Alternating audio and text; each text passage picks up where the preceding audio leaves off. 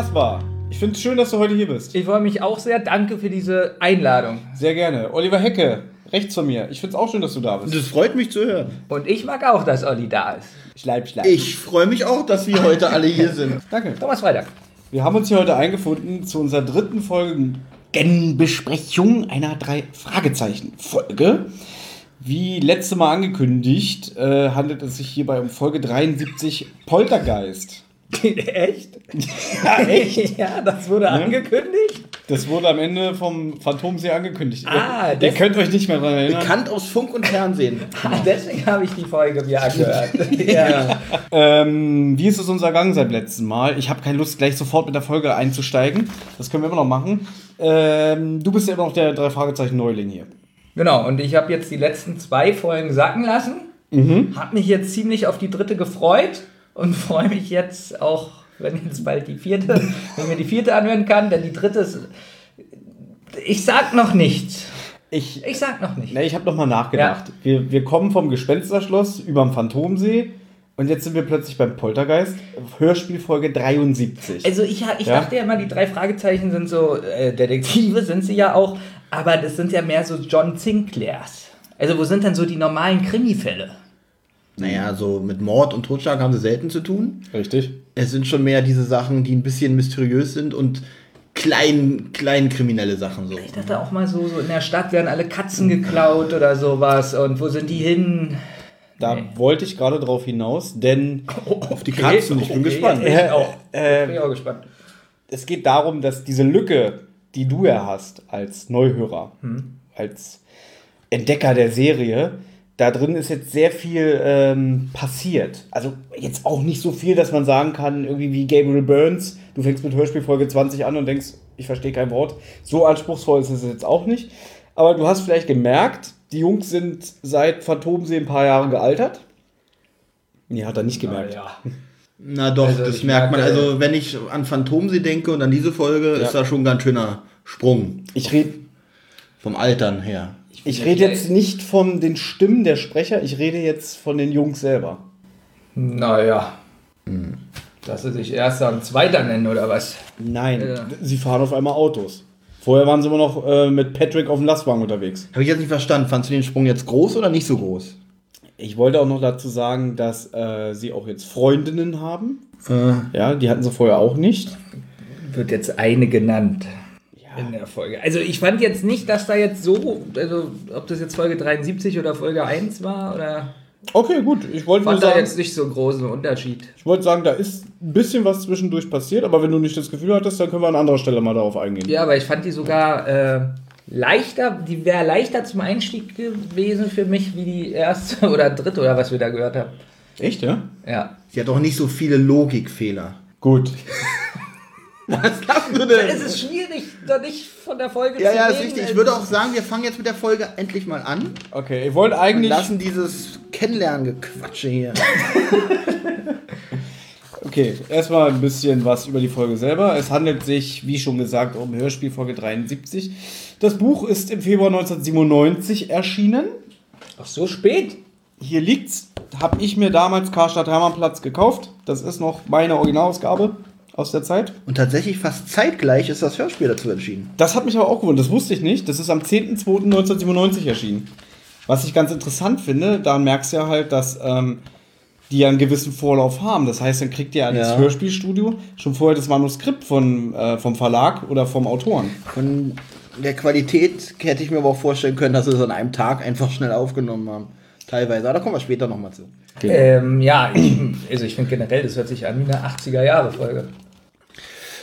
Von der Qualität her sogar schlechter, würde ich sogar sagen. Ne, fast. Ich, ja, Aber- ich rede jetzt nur von der Qualität. Ja, also ja, nicht ja. von den Geräuschen oder so, nur von der Qualität. Ja, und ja. ich finde, das hört sich an wie 80er Jahre. Oder es hat was damit zu tun, weil ich das auf YouTube gehört habe und der das irgendwie komisch da eingespielt hat. Aber jedenfalls war die Qualität so vom Sound und Hall und Also- so 80er Jahre. mäßig. Kannst du mir mal kurz helfen und mir sagen, wann Hexenhandy rausgekommen ist als Hörspiel? 2001. 2001. Gut, dann habe ich die nicht zusammen gekauft, weil ich habe auf jeden Fall 1998 äh, Poltergeist schon gehabt. Ich glaube, ich habe sie damals 97 oder 98 auf einem Flohmarkt Schrägstrich Straßenfest erstanden und sie war neu und original verschweißt.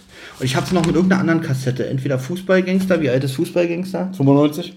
Dann habe ich sie, glaube ich, mit Fußballgangster zu- zusammen gekauft. Und hatte dann zwei neue Folgen praktisch, ja. Und habe mich sehr auf Poltergeist gefreut, weil ich fand auch ähm, Geisterschloss eine sehr gute Folge damals. Und Poltergeist versprach ja vom Namen her ähnlich äh, mysteriöse Geschichte. Aber da kommen wir ja gleich zu. Geisterschloss ist die von letztem Mal. Nein, das ist die, die du mit Thomas zusammen gemacht hast. Ah, die erste. Die erste. Gut, aber die kommt mir bekannt vor. Jetzt weiß ich warum. gut. Ja, jetzt weiß ich. Ja. Ähm, noch kurz noch zu dem Buch, was ich hier liegen habe. Ganz kurz, aber die Folge, rauscht die bei euch auch so Sie rauscht bei mir nicht, die ist aber schlecht Okay. ausgesteuert teilweise. Okay. Und äh, was merkwürdig ist, ich wollte eigentlich erst an den Stellen dazu kommen, ich kann es aber auch allgemein mal sagen, es ist einer der wenigen Folgen, wo die Sprecher wirklich flüstern. Normalerweise ist es ja so, wenn die Leute, über die gesprochen werden, ein bisschen weiter weg sind, dann merkt man zwar, dass sie flüstern, sie reden aber in einer normalen Lautstärke, aber ein bisschen so, dass man trotzdem merkt, die flüstern jetzt, nur ein bisschen leiser. In der Folge wird aber tatsächlich geflüstert und das habe ich kaum oder da verstehe ich kaum was in diesen. äh, Das habe ich als, als auf der Kassette, wo das in meinem Kassettenrekorder lief, fast gar nicht verstanden. Und jetzt, wo ich es auf YouTube gehört habe, musste ich mich anstrengen, um das zu verstehen. Also ich Ab- äh, kann keine Vergleichsfolge finden, wo in der Art geflüstert wird von den Sprechern her wie in dieser Folge. Aber bei YouTube hast du nicht das Rauschen gehabt? nee. Ich habe kurz in die YouTube-Version reingehört Ja. und äh, die Qualität ist schlechter. Okay. Es rauscht in der Version. Ich habe es ja auf CD gehört, beziehungsweise über, über ein iPod. Gut, Und weil ich ich, habe ich kenne ja auch Ollis Ohren, ich gucke da ja mal öfter rein. Okay. Oh, ja, Entschuldigung, ich muss gerade. Es ist gerade so interessant. Du sitzt links neben mir und übersteuerst beim Sprechen als Person und er sitzt rechts und ist total dumpf. Und ihr sitzt aber lebenden, äh, als lebende Menschen hier. Ich dachte, du wolltest gerade dumm sagen. Ja, da, Ich habe es übrigens, oh, jetzt muss ich das wieder schneiden. ich hab's übrigens über Chromecast gehört. Ich fand meinen eigenen da Witz war es okay. lustig, ich habe den deswegen- Witz nicht verstanden, weil ich nur halb zugehört habe. Gut, jedenfalls hat es bei mir gerauscht. Auf derselben Plattform wie bei dir, ist merkwürdig. Ja, aber Er wie gesagt, ich über Chromecast Chromecast ist dann er wieder was anderes über den Fernseher und so. Oder Ja, und ich höre ja wirklich mit äh, High-End-Kopfhörern und so da. Man kann aber an dieser Stelle mal sagen, wir haben alle drei die gleiche Version gehört. Davon gibt es keine Neuabmischung, meiner Meinung nach. Okay. Das Mir heißt, du bekannt. hattest keine andere Musik als ich oder er und ähm, auch keine irgendwelche extra Inhalte. Gut, weil auf die Musik müssen wir auch noch eingehen. Die ist nämlich, finde ich, ganz schön durcheinander. Teilweise ist das fast schon technomäßig. Ja. Ähm, Aber da, ja, glaube ich, ist es, ist es eigentlich was Besonderes, dass diese Geschichte von einem deutschen Autor stammt? Das würde ich so Weil gerne erzählen. Oh, äh, Aber dann, ich kann nicht. ich wollte nicht vorgreifen. Tut mir leid, Thomas. Nee, ich kann nicht erzählen, weil Belvin immer noch was einfällt. André Marx heißt der. Aber jetzt du bitte. Wir legen los jetzt. Äh, genau, wir, wir haben ja schon darüber gesprochen, wann es erschienen ist. Es ist der erste veröffentlichte Fall von André Marx. Ah, André Marx ist ein inzwischen 25, äh, 45 Jahre alter Mann. ja, die mit fünf gestiegen. Nein, aber er war mit fünf schon großer Drei-Fragezeichen-Fan. Er Ah, hatte okay. einen größeren Bruder, der immer die Hörspiele und die Bü äh, Hörspiele gehört, die Bücher gelesen hat. Und er ist auch ein Fan der allerersten Stunde, war aber immer mehr Fan von den Büchern als von den Hörspielen. Ähm, das merkt man auch bei ihm, dass er eher ähm, auf den Kosmos wie die Bücher ähm, die Welt der drei Fragezeichen schildern, als die Hörspiele sie rüberbringen. Jetzt will ich kurz, ganz kurz fragen, ich habe nicht zugehört. ähm, ist er jetzt, der hat jetzt das Buch geschrieben? Ja, er ist Gut. ein deutscher Autor. Gut, dann ist gut. Denn wie du weißt, ist ja drei Fragezeichen eigentlich eine amerikanische Erfindung. Ja. Ende der 80er Jahre wurde die Serie in den USA aber endgültig eingestellt. Da aber die Serie in Deutschland immer noch sehr erfolgreich lief, bis zum heutigen Tag, wurde die Serie dann ab Anfang der 90er, 1993, von deutschsprachigen Autoren weitergeschrieben. Die erste deutschsprachige Autorin war eine Österreicherin, die hat 16 Bücher zu beigesteuert. Und André Marx ist quasi ihr Nachfolger.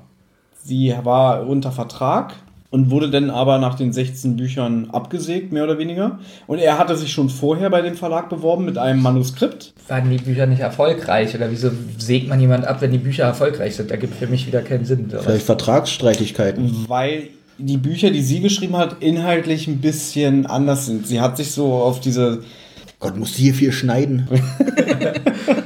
Du musst dir vorstellen, die ersten 45 Bücher sind in dem Stil wie Gespensterschloss und Phantomsee. Die Jungs sind 12, 13 alt, haben mehr so mit Mysterien zu tun. Danach gab es dann eine Ära, wo die Jungs dann älter geschrieben wurden, auf 16, 17. Denn in dem Moment hatten sie dann Frauen, Autos und härtere Gegner. Nicht mehr irgendwie so, oh, da steht einer mit einem Gespensterlaken auf dem Flur und will uns erschrecken, sondern eher wirklich schon so harte Drogendealer und Autohändler und Also schon richtig Kriminelle. richtig Kriminelle. Also die, die Fälle werden actionlastiger. Hat aber in den USA nicht funktioniert, wurde eingestellt und dann hat man probiert da anzuknüpfen. Das hat diese österreichische Autorin gemacht, aber sie hatte, ihre Fälle waren immer so ein bisschen mit so erhobenen Zeigefinger und sehr moralisch. Und der André Marx, als der dann dran war, der ist dann wieder so ein bisschen back to the roots gegangen und hat probiert mehr dieses Mysterische einzufangen.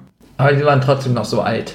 Das konnten sie nicht mehr ändern. Also sie haben die Jungs nicht in eine Zeitmaschine gesteckt und gesagt, ihr seid jetzt wieder 13. Das konnten sie nicht machen. Sie haben auch die Freundinnen beibehalten, die werden aber im Laufe der Serie mehr und mehr in den Hintergrund gestellt bzw. abgeschafft. Also die gibt es nicht mehr. Bis auf Peter sind alle Freundinnen weg. Gerade der. Naja, der hat es aber auch verdient. Guck doch mal, Peter hat so schlimm mit, mit Justus, der ihn immer wieder äh, maßregelt und so. Da, der braucht einfach mal ein ähm, bisschen Ablenkung. Okay. Wolltest du noch was fragen?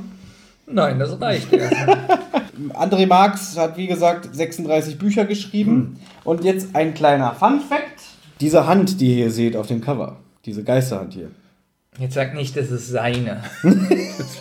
Der Hammer jetzt, wenn das rauskommen würde. Im Buch kommt diese Szene nicht vor, sie wurde extra fürs Hörspiel reingeschrieben. Okay, zu dieser Sache kommen wir ja später auch noch. Eigentlich hatten wir das ja jetzt immer so, dass wenigstens einer mal äh, vorliest, wie die Folge so auf der Kassettenhülle. Ah, und das warst du immer und deswegen willst du diesen Part natürlich beibehalten. Nein, ich wäre gerne auch dafür, dass du das mal vorliest. Unheimliches geschieht im Haus von Mrs. Cartier. Klopfzeichen ertönen, Möbel bewegen sich, Tassen fliegen durch die Luft. Ein Fall ganz nach dem Geschmack von Justus, Peter und Bob.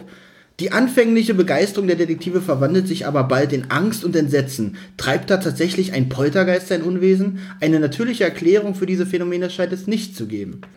Ich habe diesen, äh, wie nennt man das, äh, Kassettenbuchtext oder äh, Inlay-Text. Habe ich damals auf dem Flohmarkt gelesen und dachte, ist ja unglaublich. Und dann kommen wir in diese Geschichte rein und erstmal beginnt es mit einem Kunstraub. Und da dachte ich dann schon mal als erstes gähn. Ähm, Ich würde ganz gerne noch kurz den Klappentext vom Buch hinzufügen. Der unterscheidet sich ein bisschen äh, im letzten Absach, äh, Absatz, denn hier wird noch darauf eingegangen, versucht der verstorbene Mann von Mrs. Cartier mit ihr Kontakt aufzunehmen. Ich habe das gestern in der Wanne gelesen, nachdem ich die Folge gehört habe. Der dachte kommt zum Beispiel im Hörspiel Und dann denke ich so, welcher Mann? Ja. Und da habe ich heute aber nochmal gehört, ja, sie erwähnt kurz, dass ihr Mann gestorben ist, ansonsten wird darauf gar nicht mehr eingegangen. Und jetzt hier, das, da muss ich an Benjamin denken und ein bisschen lachen. Eine natürliche Erklärung für diese Phänomene scheint ausgeschlossen. Und selbst der sonst so coole Justus zweifelt plötzlich an seinem Verstand. kommen euch eigentlich die Kinder vor? Also, also bei mir ist es so, als ob das so Deutsche wären. Ja, warum? Ja, das liegt äh, daran, dass es halt durch diese ähm, deutschsprachigen Autoren ist sehr deutscher Flair drin. Oder? Ja, Ich finde das schon. Also, das hört sich so an, als ob das hier Kinder aus Berlin sind. So, das hört sich nicht so an. Ich habe nicht so dieses Gefühl, das spielt, äh, wo spielt das eigentlich? England? Rocky USA? Beach, Rocky- USA, Kalifornien. Kalifornien. In der Nähe von Los Angeles. Seht ihr. So, stimmt, die fahren ja dahin. Ähm, in 20 Minuten. So. Nee, aber mir kommt es wirklich so vor, als ob das so deutsche Kinder sind. Das ist auch ein ähm, Aspekt, an dem die Serie sehr krankt. Also je weiter sie fortschreitet, desto weniger hast du diesen amerikanischen Flair. Gut, dann ist das gar keine Einbildung. Nee, das, da gebe ich auch vollkommen recht. Gut, weil Olli mich so angeguckt hat, so, was ist denn das für ein komischer Mensch, was erzählt er da? Ja, Aber anscheinend ist es ja gar Ja, nicht es geht schon damit los, zum Ja. Beispiel denke ich so, als die äh, in der einen Szene in, nach, ins Museum nach L.A. fahren, Mhm. da habe ich mir so gewünscht, dass jetzt so ein Drive-by-Shoot ist, so dass sie irgendwie so einer schwarzen Gang begegnen und so wie, wie so einfach abgeknallt werden. Ah, Weil ist ja L.A. Das wäre für Benjamin, Ja? nee, wisst ihr jetzt, warum mir das so vorkommt? Ah, weil die nicht abgeknallt Weil die. Deutsch sprechen. Ja, gut. Wie lange So. hast du da diesen Gag geschrieben, Benjamin? Wo steht der in deinen Unterlagen? Komm, zeig's. Ah. Ja. Ich fange jetzt einfach an, das ist mir zu blöd. Ich eigentlich, bin eigentlich schon eingestiegen, weil ich, ich darf, wenn ich kurz was äh, einwerfen darf, und zwar ist mir gleich zu Anfang etwas Phänomenales aufgefallen, das war, dass, dass Justus anscheinend wirklich immer Ich dümmer würde, wird. Ich würde gerne sagen, Ja. dass die Anfangsmusik diese 80er-Jahre-Musik ist, die ich bis jetzt nur kenne. Du meinst immer noch das Intro, äh, die drei Fragezeichen. Die drei Fragezeichen. Ja, Ja. finde ich ganz furchtbar übrigens. Das war für mich damals, als ich das zum ersten Mal gehört habe, gegenüber der anderen Melodien, die vorher immer gespielt wurden, war das echt sehr, sehr, sehr Für mich gewöhnungsbedürftig. ist es ganz toll, weil ich nur das kenne. Okay, dir gefällt es wirklich, ja? Ich finde das Ja, das hat so 80er Jahre Ich finde es so. sehr gezwungen mit den Stimmen, wie sie die Namen denn alle sagen und oh nee. Mir gefällt das, überhaupt Original nicht. ja gar Aber nicht. das ist ja das, was wir wieder sagen, diese Verklärung. Wir Ja. sind sozialisiert worden mit der alten Hörspielmusik, er kennt sie nicht und deswegen kann er ja sagen, warum, ist doch gut gemacht, passt doch. Also in, in, man steigt in die Geschichte Poltergeist ein, erstmal mit einem langweiligen Kunstraub, wo äh, Bob in die Zentrale stürzt und sagt, in der Art Gallery Hall ist eingebrochen worden. Und dann hieß es, dass sie gesagt haben, ja, irgend, es fällt äh, diese Vernissage von, wie heißt der Künstler nochmal? Habe ich vergessen, Ed Hab Stingwood. Ed Stingwood. Fällt aus. Habe ich nicht Stingwood. aufgeschrieben, weil ich das unwichtig finde, wie der heißt. Ich hab's aufgeschrieben. Bob wollte äh, mit seiner Freundin dorthin, aber das fällt aus wegen irgendwelchen Problemen mit der Elektrik. Aber äh, Bob kam ja schon mit dem Satz rein, in der äh, Art Gallery Hall ist eingebrochen worden. Dann erzählte er noch weiter, dass die Leute aufgebracht sind und dann fragt äh, Peter, was ist denn eigentlich nun mit dem Diebstahl? Und dann sagt er, okay, lass mich weiterzählen. Ich habe noch Leute mitbekommen, wie sie, äh, hier die äh, Veranstalterin ist rausgekommen, jetzt müssen wir doch die Polizei holen und keine Ahnung. Und dann kommt Justus und meint, du meinst also, dass das mit den technischen Problemen war nur eine Ausrede und in Wirklichkeit sind die Bilder gestohlen worden? Jetzt fällt dir ein, oh, äh, das mit dem, Elektriken, äh, mit dem elektrischen Ausfall scheint wohl bloß eine Ausrede gewesen zu sein. Da habe ich gemerkt, dass Justus wohl von Folge zu Folge auch immer ein bisschen geistig nachlässt. Ich weiß nicht, ob euch das auch aufgefallen Ja, ist. es fällt mir schon in der allerersten Sekunde auf. Bob kommt rein und Justus sagt, Bob? Na gut. Als ob das was völlig komisches ist, dass Bob in die Zentrale kommt. ja? Es ist mir Skinny Norris. Mama? Also wirklich, das ist mir da schon aufgefallen. Und ähm, Hallo, ich bin's, Thomas. Ich sitze gerade im Schnitt und ähm, habe festgestellt, dass an dieser Stelle eine Lücke in der Aufnahme ist.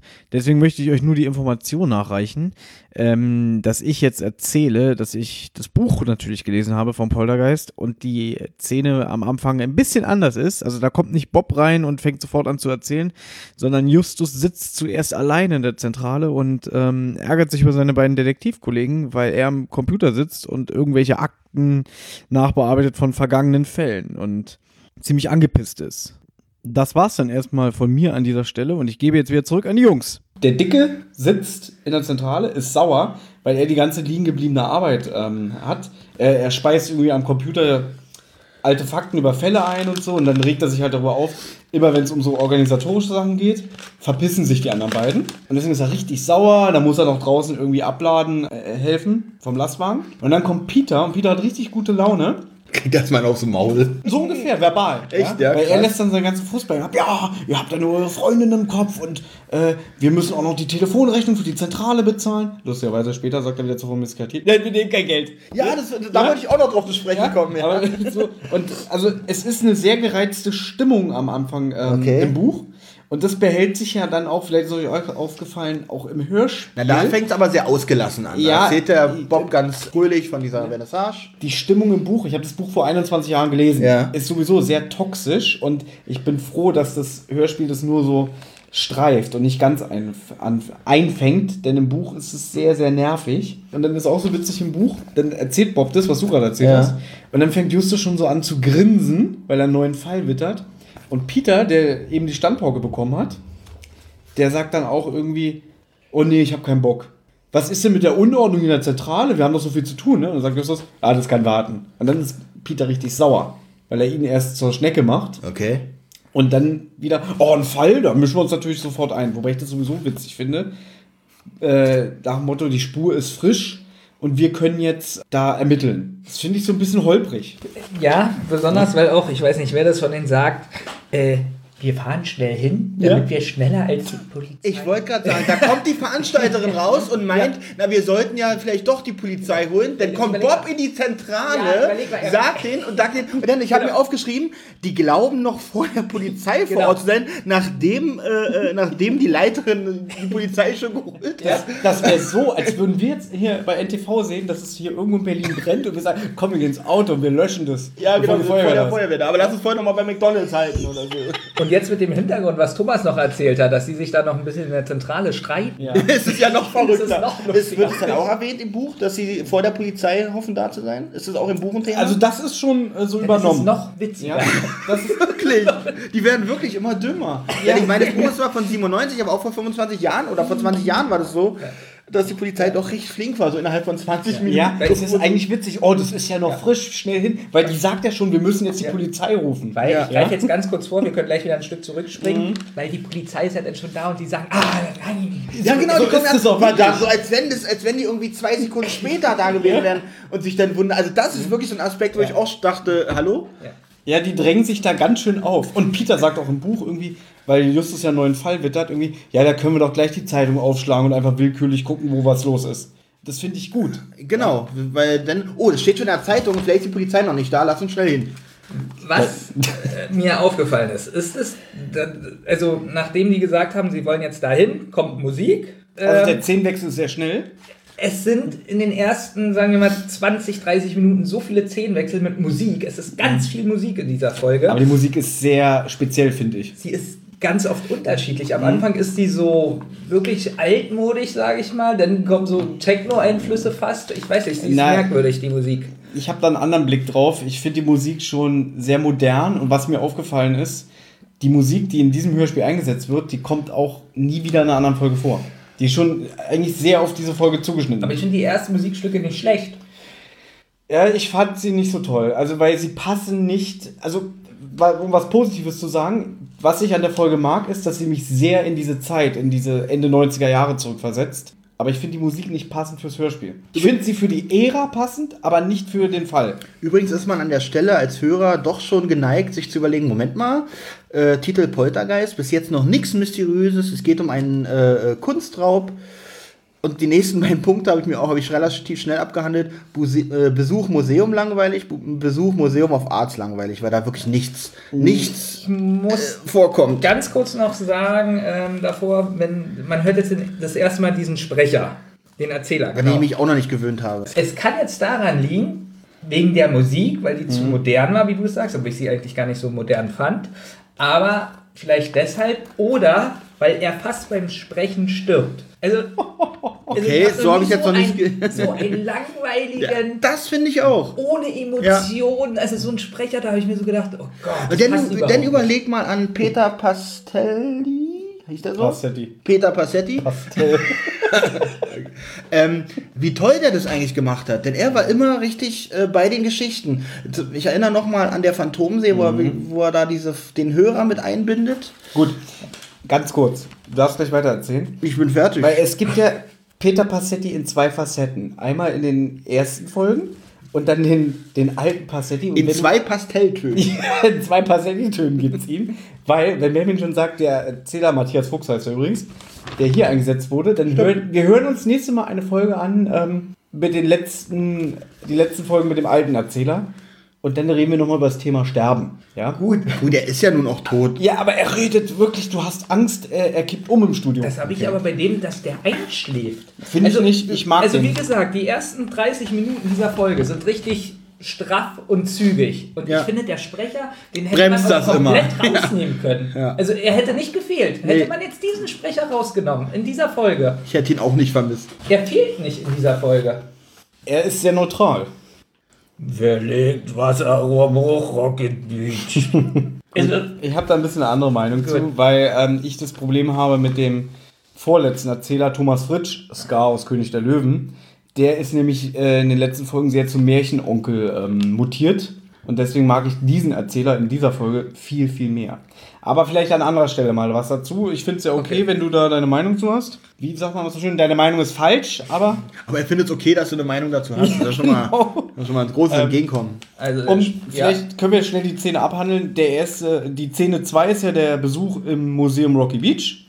Und dieser Inspektor Kershaw tritt ja auf und erteilt den Jungs halt erstmal eine Abfuhr, was ich auch Erstmal kommt, realistisch... dieser un, un, erstmal kommt ja dieser, in Anführungsstrichen, unhöfliche Polizist, der da sieht, da kommen so drei Jugendliche, machen hier auf, ja, wir sind sozusagen, äh, äh, hier in Berlin würdest du, glaube ich, verlieren, wenn du sagen würdest, ja, ich bin eigentlich ein inoffizieller Helfer der Berliner Polizei. Ich glaube, dann würden die dich schon abführen.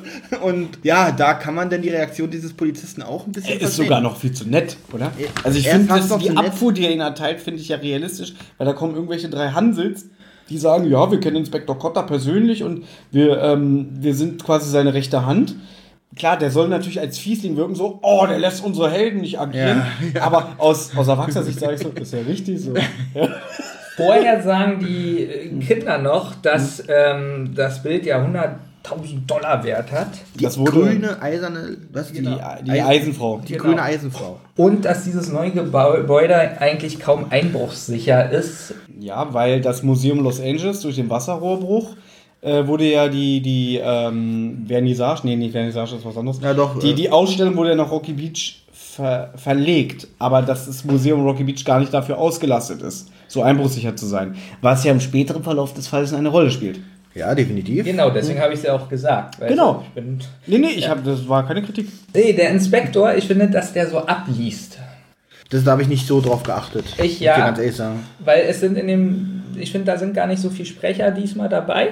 Und ich finde, der liest irgendwie ab. Es sind auch keine nennenswerten Synchronsprecher hab- diesmal dabei, ist mir so aufgefallen, Ja, ich wenn ich die Liste durchgehe. Ich habe auch geschrieben, schlechte Soundeffekte. Also erstmal hat die Folge generell schlechte Soundeffekte, ganz wenig. Wenn wir mal später dazu kommen, wenn es mit den ersten Spukszenen Genau, losgeht. Ja. Aber es ist mir auch hier aufgefallen, dass bei den ersten Folgen, die sich richtig Mühe gegeben haben mit den Hintergründen, das habe ich auch ganz oft gelobt, und dass es hier ganz spärlich eingesetzt ist. Und ähm, dass der Polizist, der kommt von einem anderen Raum zu den Kindern. Und da ist die Stimme einfach so leise und wird lauter gedreht. So kommt es rüber. So ganz billig, ganz billig. Und du hättest lieber so, dass man seine Schritte, Schritte halt hört und und, dass die Stimme wirklich von leise auf laut wird, aber mehr der Hall sich auch so verändert. Ne? Genau, und das war. Ja.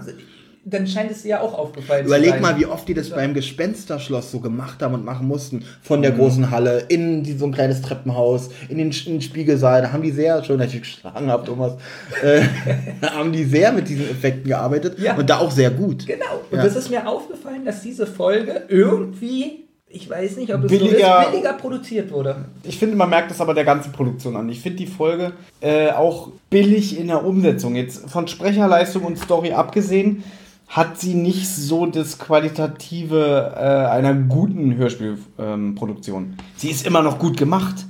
Aber so eine Kleinigkeiten, die fallen einem auf, da hast du recht. Sie kommen zurück in die Zentrale und Nein, haben einen. nein, wir sind noch, ähm, sie sind ja noch im zweiten Museum. Oh, Weil Baby das schon gesagt hat, ich habe mir das auch aufgeschrieben, sie fahren von Rocky Beach 20 Minuten nach L.A. Ja, was, ich, ich bin, ich war noch nie in Amerika, ja, und wir wissen, dass Rocky Beach ist fiktiv und ist sagen. nah bei, bei, bei L.A. Rocky Beach ist jetzt, sagen wir mal, Königs Wusterhausen, ja, und L.A. ist jetzt wirklich, wie viele Millionen Menschen leben da? 17,7 Millionen, ich weiß es nicht, in 20 Minuten im Nachmittagsverkehr?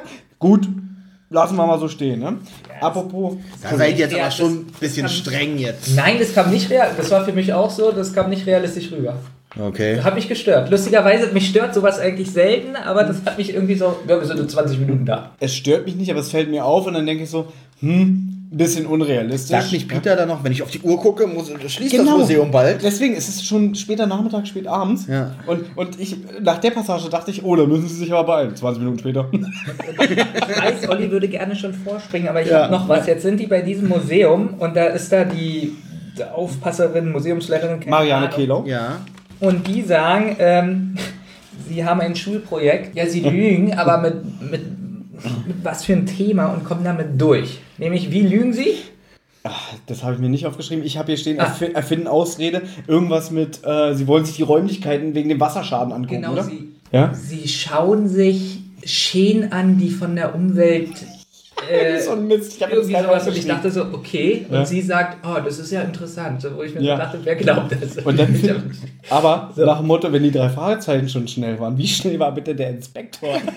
Das stimmt, die waren ja alle schon da. Das, Der- hat, das ist mir wiederum aufgefallen. Der war doch noch vor Ort und musste ermitteln. Ja. Oder ist er dann ganz schnell ins Auto gesprungen und schon vorgefahren?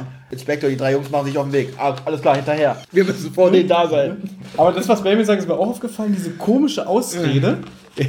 Und ich habe mir das gar nicht aufgeschrieben, weil mir das zu albern war. Ja, und da wäre es auch schön gewesen, wenn sie gesagt hätte, ach, was erzählt ihr denn? Da hätte Ja. mich jetzt aber gefreut, äh, wenn sich irgendeiner von uns dreien das tatsächlich notiert hätte, weil das habe ich jetzt nicht mehr, was die da für eine Das war Ausrede so benutzt ganz haben. lustig. Ich Schade, glaub, ich richtig dumm. Ich erinnere Ja. mich dunkel, dass irgendwas war, ja, wir möchten die Auswirkung von Wasserschäden auf die Räumlichkeit oder Architektur oder Ja. sowas. Ja, Äh, Umweltkatastrophen, Weißt du, Räumlichkeiten. Im. Im heimlichen Hehler, da sagen sie wenigstens noch, ja, wir, wir äh, haben ein Schulprojekt, Wohngebiete im Wandel. Ja, das geht ja noch. Aber, aber ich kann Benny da gut verstehen, das wäre total realistisch, wenn sie gesagt hätte, was ist denn das für ein Schwachsinn, Kinder? Und dann hätten sie sich vielleicht noch was anderes ausgedacht oder hätten vielleicht irgendwie noch, zumindest, dass sie das nicht gleich schluckt. Die ist einfach nur Mittel zum Zweck, die ist vor Ort und dass die Jungs einfach nicht Ich umsonst glaub, hinfahren. die weil Marianne Kehlau hat auch nur diesen Einsatz, oder? In dem Ja, zwei Sätze. Zwei Sätze. Sagt Hallo und ach, wer kommt denn da? Keine Ahnung. Und Olli, gleich können wir weiterspringen. Ja. Denn eine Sache hat mich noch gestört, weil die sind ja eigentlich immer so, dass sie probieren, Mittel und Wege zu finden, irgendwie so einen Fall zu lösen und bla bla bla. Und hier ist es so, dass die dann sagen, äh, ja, wir können nichts machen. Stimmt, ja, dumm. Es, es ist ein Tag, den man lieber aus dem Kalender streicht, Und sagt und Justus noch. Und das war's. Ja, ja, das war's. So, dann eigentlich eigentlich wäre die Folge da zu Ende. Ja, und dann dachte ich so, die hätten mit ganz vielen Leuten Ja. reden können. Das haben die ja früher alles gemacht. Egal, wir kommen bei der Polizei nicht weiter. Jetzt fragen wir mal Genau, meine Museumsbesucher ich. oder um irgendwelche oder den Künstler selber, der wahrscheinlich schon tot ist, aber äh, zumindest irgendwelche, die noch mit dieser Ausstellung zu tun haben und nicht mit der Polizei Der Künstler so verbunden sind. Und mit den. Besuchern, ob irgendein Besucher irgendwas Mhm. gesehen hat, ist ja egal was. Aber reden mit keinem und sagen einfach so, naja, Tolle Detektive. Sie werden, genau, genau, sie werden eigentlich nicht gerecht, sie ermitteln nicht. Nein, gar sie nicht. gehen einfach, sie, okay, sie, sie stoßen auf diesen Inspektor, den zweimal eine Abfuhr erteilt, aber sie sind so, sie werfen sofort die Flinte ins Korn, sie sind halt nicht professionell. Und das im Moment. passt, so wie Ja. ich sie in den zwei Folgen davor kennengelernt Ja. habe, passt dieses Verhalten überhaupt. Nee, es ist so, oh, können wir nichts machen. Total blöd. Und Nicht mal so schade, Ja. dass wir es nicht rauskriegen, irgendwie, sondern einfach so. Und da habe naja. ich, da hab ich aber drüber nachgedacht, weil ich finde ja, die beiden Szenen mit dem Museum sind ja notwendig für den weiteren Verlauf der Handlung.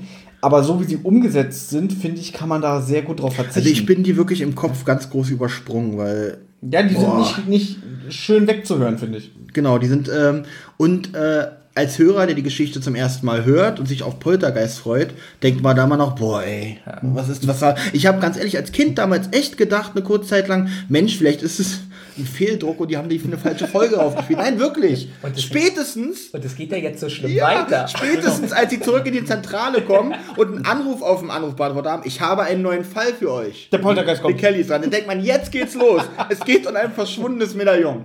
Und, dann denkt man, okay, spätestens jetzt weiß ich, ich bin hier in der falschen Folge. Ich habe meine Notizen, habe ich Szene 4, Zentrale, in Klammern der erste Fall. Es spielt zwei Tage später und sie haben jetzt anhand der Presse entnommen, was da genau bei dem Einbruch abgelaufen ist. Und die grüne Eisenfrau Ja, genau. wurde gestohlen. So, und dann ruft Kelly an. Dazu muss ich sagen, Kelly ist ja die Freundin von Peter, was man vielleicht da nicht so rausgehört hat. Da tippe ich jetzt Benjamin an. Achso, stimmt. Die eine hieß Elisabeth. Elizabeth ist die Freundin von Bob. Elisabeth und. Genau. Okay. Und Kelly, die anruft, ist ja die Die Verwandte von den, Von- genau. äh, von dem aus der, äh, hier, das, das sprechende Wecker oder der schreiende Wecker. Nein, andersrum. Die Miss Madigan, für die sie das Medaillon suchen sollen, ist ihre Großtante. Ah, okay, okay. Und ich mag ja die Stimme von der Kelly, Mhm. aber ich fand sie in dem Moment sehr hölzern und als ob sie einfach nur abliest. Wo hat ich man habe Kelly einen Fall Madigan? für euch. Die spricht wirklich ganz schlimm. Die war für mich sehr amateurhaft. Wo habe ich die denn schon mal gehört? Äh, die spielt zum Beispiel mit bei Die Automafia, die spricht bei.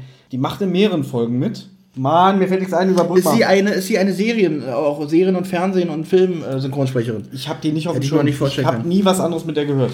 So. Okay, ich kann kurz überbrücken, indem ich sage, aha, nachdem die äh, grüne Eisenfrau dort gefunden wurde, wird wohl der Diebstahl von dem äh, von der Galerie dort noch weiter behandelt, wo ich schon dachte, okay, das Thema wird jetzt abgehandelt, können wir jetzt zum Poltergeist kommen? Nein, wir kommen wieder zu dem Thema mit dem äh, Museumsraub zurück. Und da hat, wollte ich eigentlich schon ähm, Ausmachen. Ja, ausmachen und zurück zum Flohmarkt. Man muss aber dazu. Ach, damals meinst du? Damals. Ja, Ja, heute nicht. Jetzt 21 Jahre später. Ich, die wus ich wusste ja, dass es irgendwann weitergeht.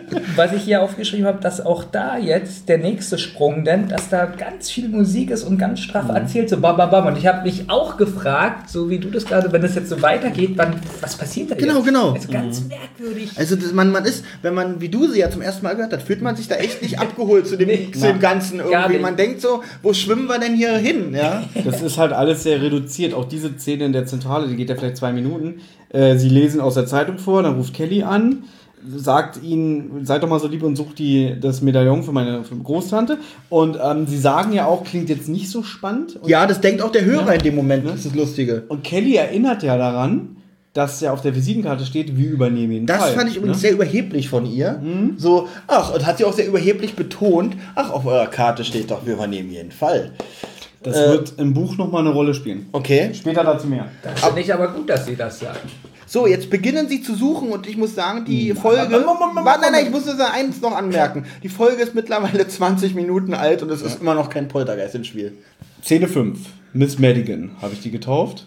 Da mochte ich die Musik, wenn der Erzähler sagt, das Haus von Mrs. Madigan, bla bla bla. Stimmt, die ist ein bisschen finster, die Musik. Die Ja, das ist so ja? mit so einem Horn oder Genau, so, genau. so einem Blasinstrument und das hat mich richtig an einen Film erinnert. Ja. So, stell dir vor, so ein Film, alles grau bewölkt, so ein altes Herrenhaus, wie ein schwarzes Auto langsam die Auffahrt hochfährt. So, und dazu so eine Musik, so wie so aus all- so einem Film Noir-Film. oder Aber so. warte mal, kommt es nicht das, äh, vor, Oder- kommt es nicht vor, als sie das erste Mal zu Frau, äh, äh, zu Mrs. Cartier fahren? Nein, das ist bei Miss Madigan. Bei- bei Miss Cartier ist so ein, so ein Gitarrensound.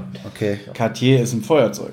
ich habe nicht aufgepasst. Nein, Cartier ist eine französische. Ist, ist egal. Nein, aber die Musik ist mir auch da positiv aufgefallen. Hier hätten sie auch Mrs. Winston und Mrs. Marlboro zwischendurch nennen. können. So, sie Das kommen kannst du rausschneiden. Ist euch aufgefallen, dass wenn die aussteigen, wie albern die dann sind? Was ist denn dieser Schrotthaufen? Das ist eine Skulptur. Äh, Wo ist denn hier die Klingel? Und das ist extrem teilweise auch übersteuert. Ich weiß nur eine Stelle, ich glaube, wo Bob dort anfängt zu lachen, die ist so übersteuert, Ja, dass kann es da sein. schon wieder äh, sehr unangenehm wird zu hören. Ich muss leider sagen, sie lachen zwei, dreimal so in dieser Folge und ich finde das ganz schlecht. Ja. Also wie sie das spielen, dieses Lachen. Man merkt so, dass das so richtig gekünstelt ist. Weil wir inzwischen an einem Punkt in der Produktion sind, wo die ihre Rollen nicht mehr ernst nehmen. Das wollte ich gerade erwähnen. Ja, Die sind auch sehr albern beim? Ja. Aufnehmen, ja. Denk nochmal an den Phantomsee, da hättest du sowas nicht gehabt. So billig gelacht, so als ob wir das jetzt so. So albern. Und Ja. Was ist denn das? Das ist eine Skulptur. Hör doch mal auf. Wo ist denn hier die Klingel? Ich würde mal sagen, das war besser als das, was ich in dem Hörspiel da gehört habe, was du gerade gemacht hast. Nein, wirklich. Die grüne Eisenfrau hängt übrigens an der Wand. Und sie reden darüber und Peter, grüne Eisenfrau? Wo ich denke, Alter, hast du in der Szene davor nicht aufgepasst? Sie reden darüber, was in der Zeitung Ja. steht. Und dann wird Peter wieder so als richtig dumm dargestellt.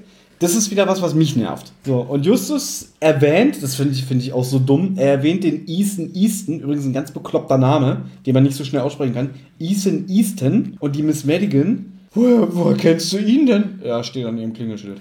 Wobei, Das ist auch eine komische Szene, jetzt wo du sagst. auf der anderen Seite unterstreicht es wieder ihren wunderlichen Charakter. Weil Genau, sie ist ja ein bisschen verstreut. Das kommt ja am Ende auch Ja. äh, nochmal. Ich finde ja auch ja noch mal die. Sprecherin übrigens sehr gut. Nein, die, ah, nee, die finde ich wieder ganz gut. Genau, die, ich ver- ver- verwechsel immer die von Mrs. Cartier, die finde ich ganz schlecht. Aber da sind wir noch nicht. Wir sind Nee, jetzt bei nicht. Mrs. Genau. Die- und da mag ich die Sprecherin, weil die kommt so alt und wirklich verstreut rüber. So. Also ich nehme ihr die Rolle ab. Die Figur ist nicht sympathisch, aber sie, so wie die Figur sein soll, macht sie sehr gut. Genau.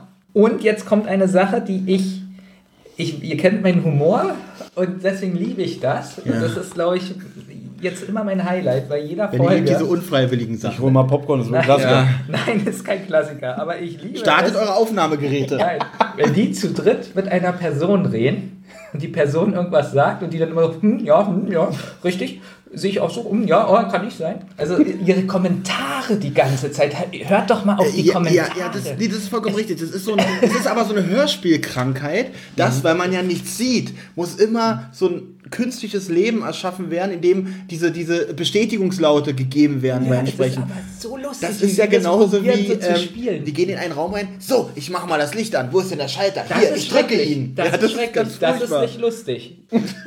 Aber wenn die Bestätigung, ich wollte dir nur ein Beispiel dafür geben. Nee, das regt ihn ja auf. Nein, also, sie sind zu dritt am Tisch und sie erzählt was. Ja, Das ist ganz schrecklich, ich diese, auch so. diese Ich liebe Fresser. es. Diese, Ich liebe nein, es. diese Fresserei. Ich liebe Ich verstehe kein Wort, weil er sich 20 Plätzchen Genau. in den. So hört sich das auch an, Genau dieses ich. Overacting beim Essen. Nein, aber wirklich so, diese, die Kekse so, aber gut. das mag ich. Sowas magst du?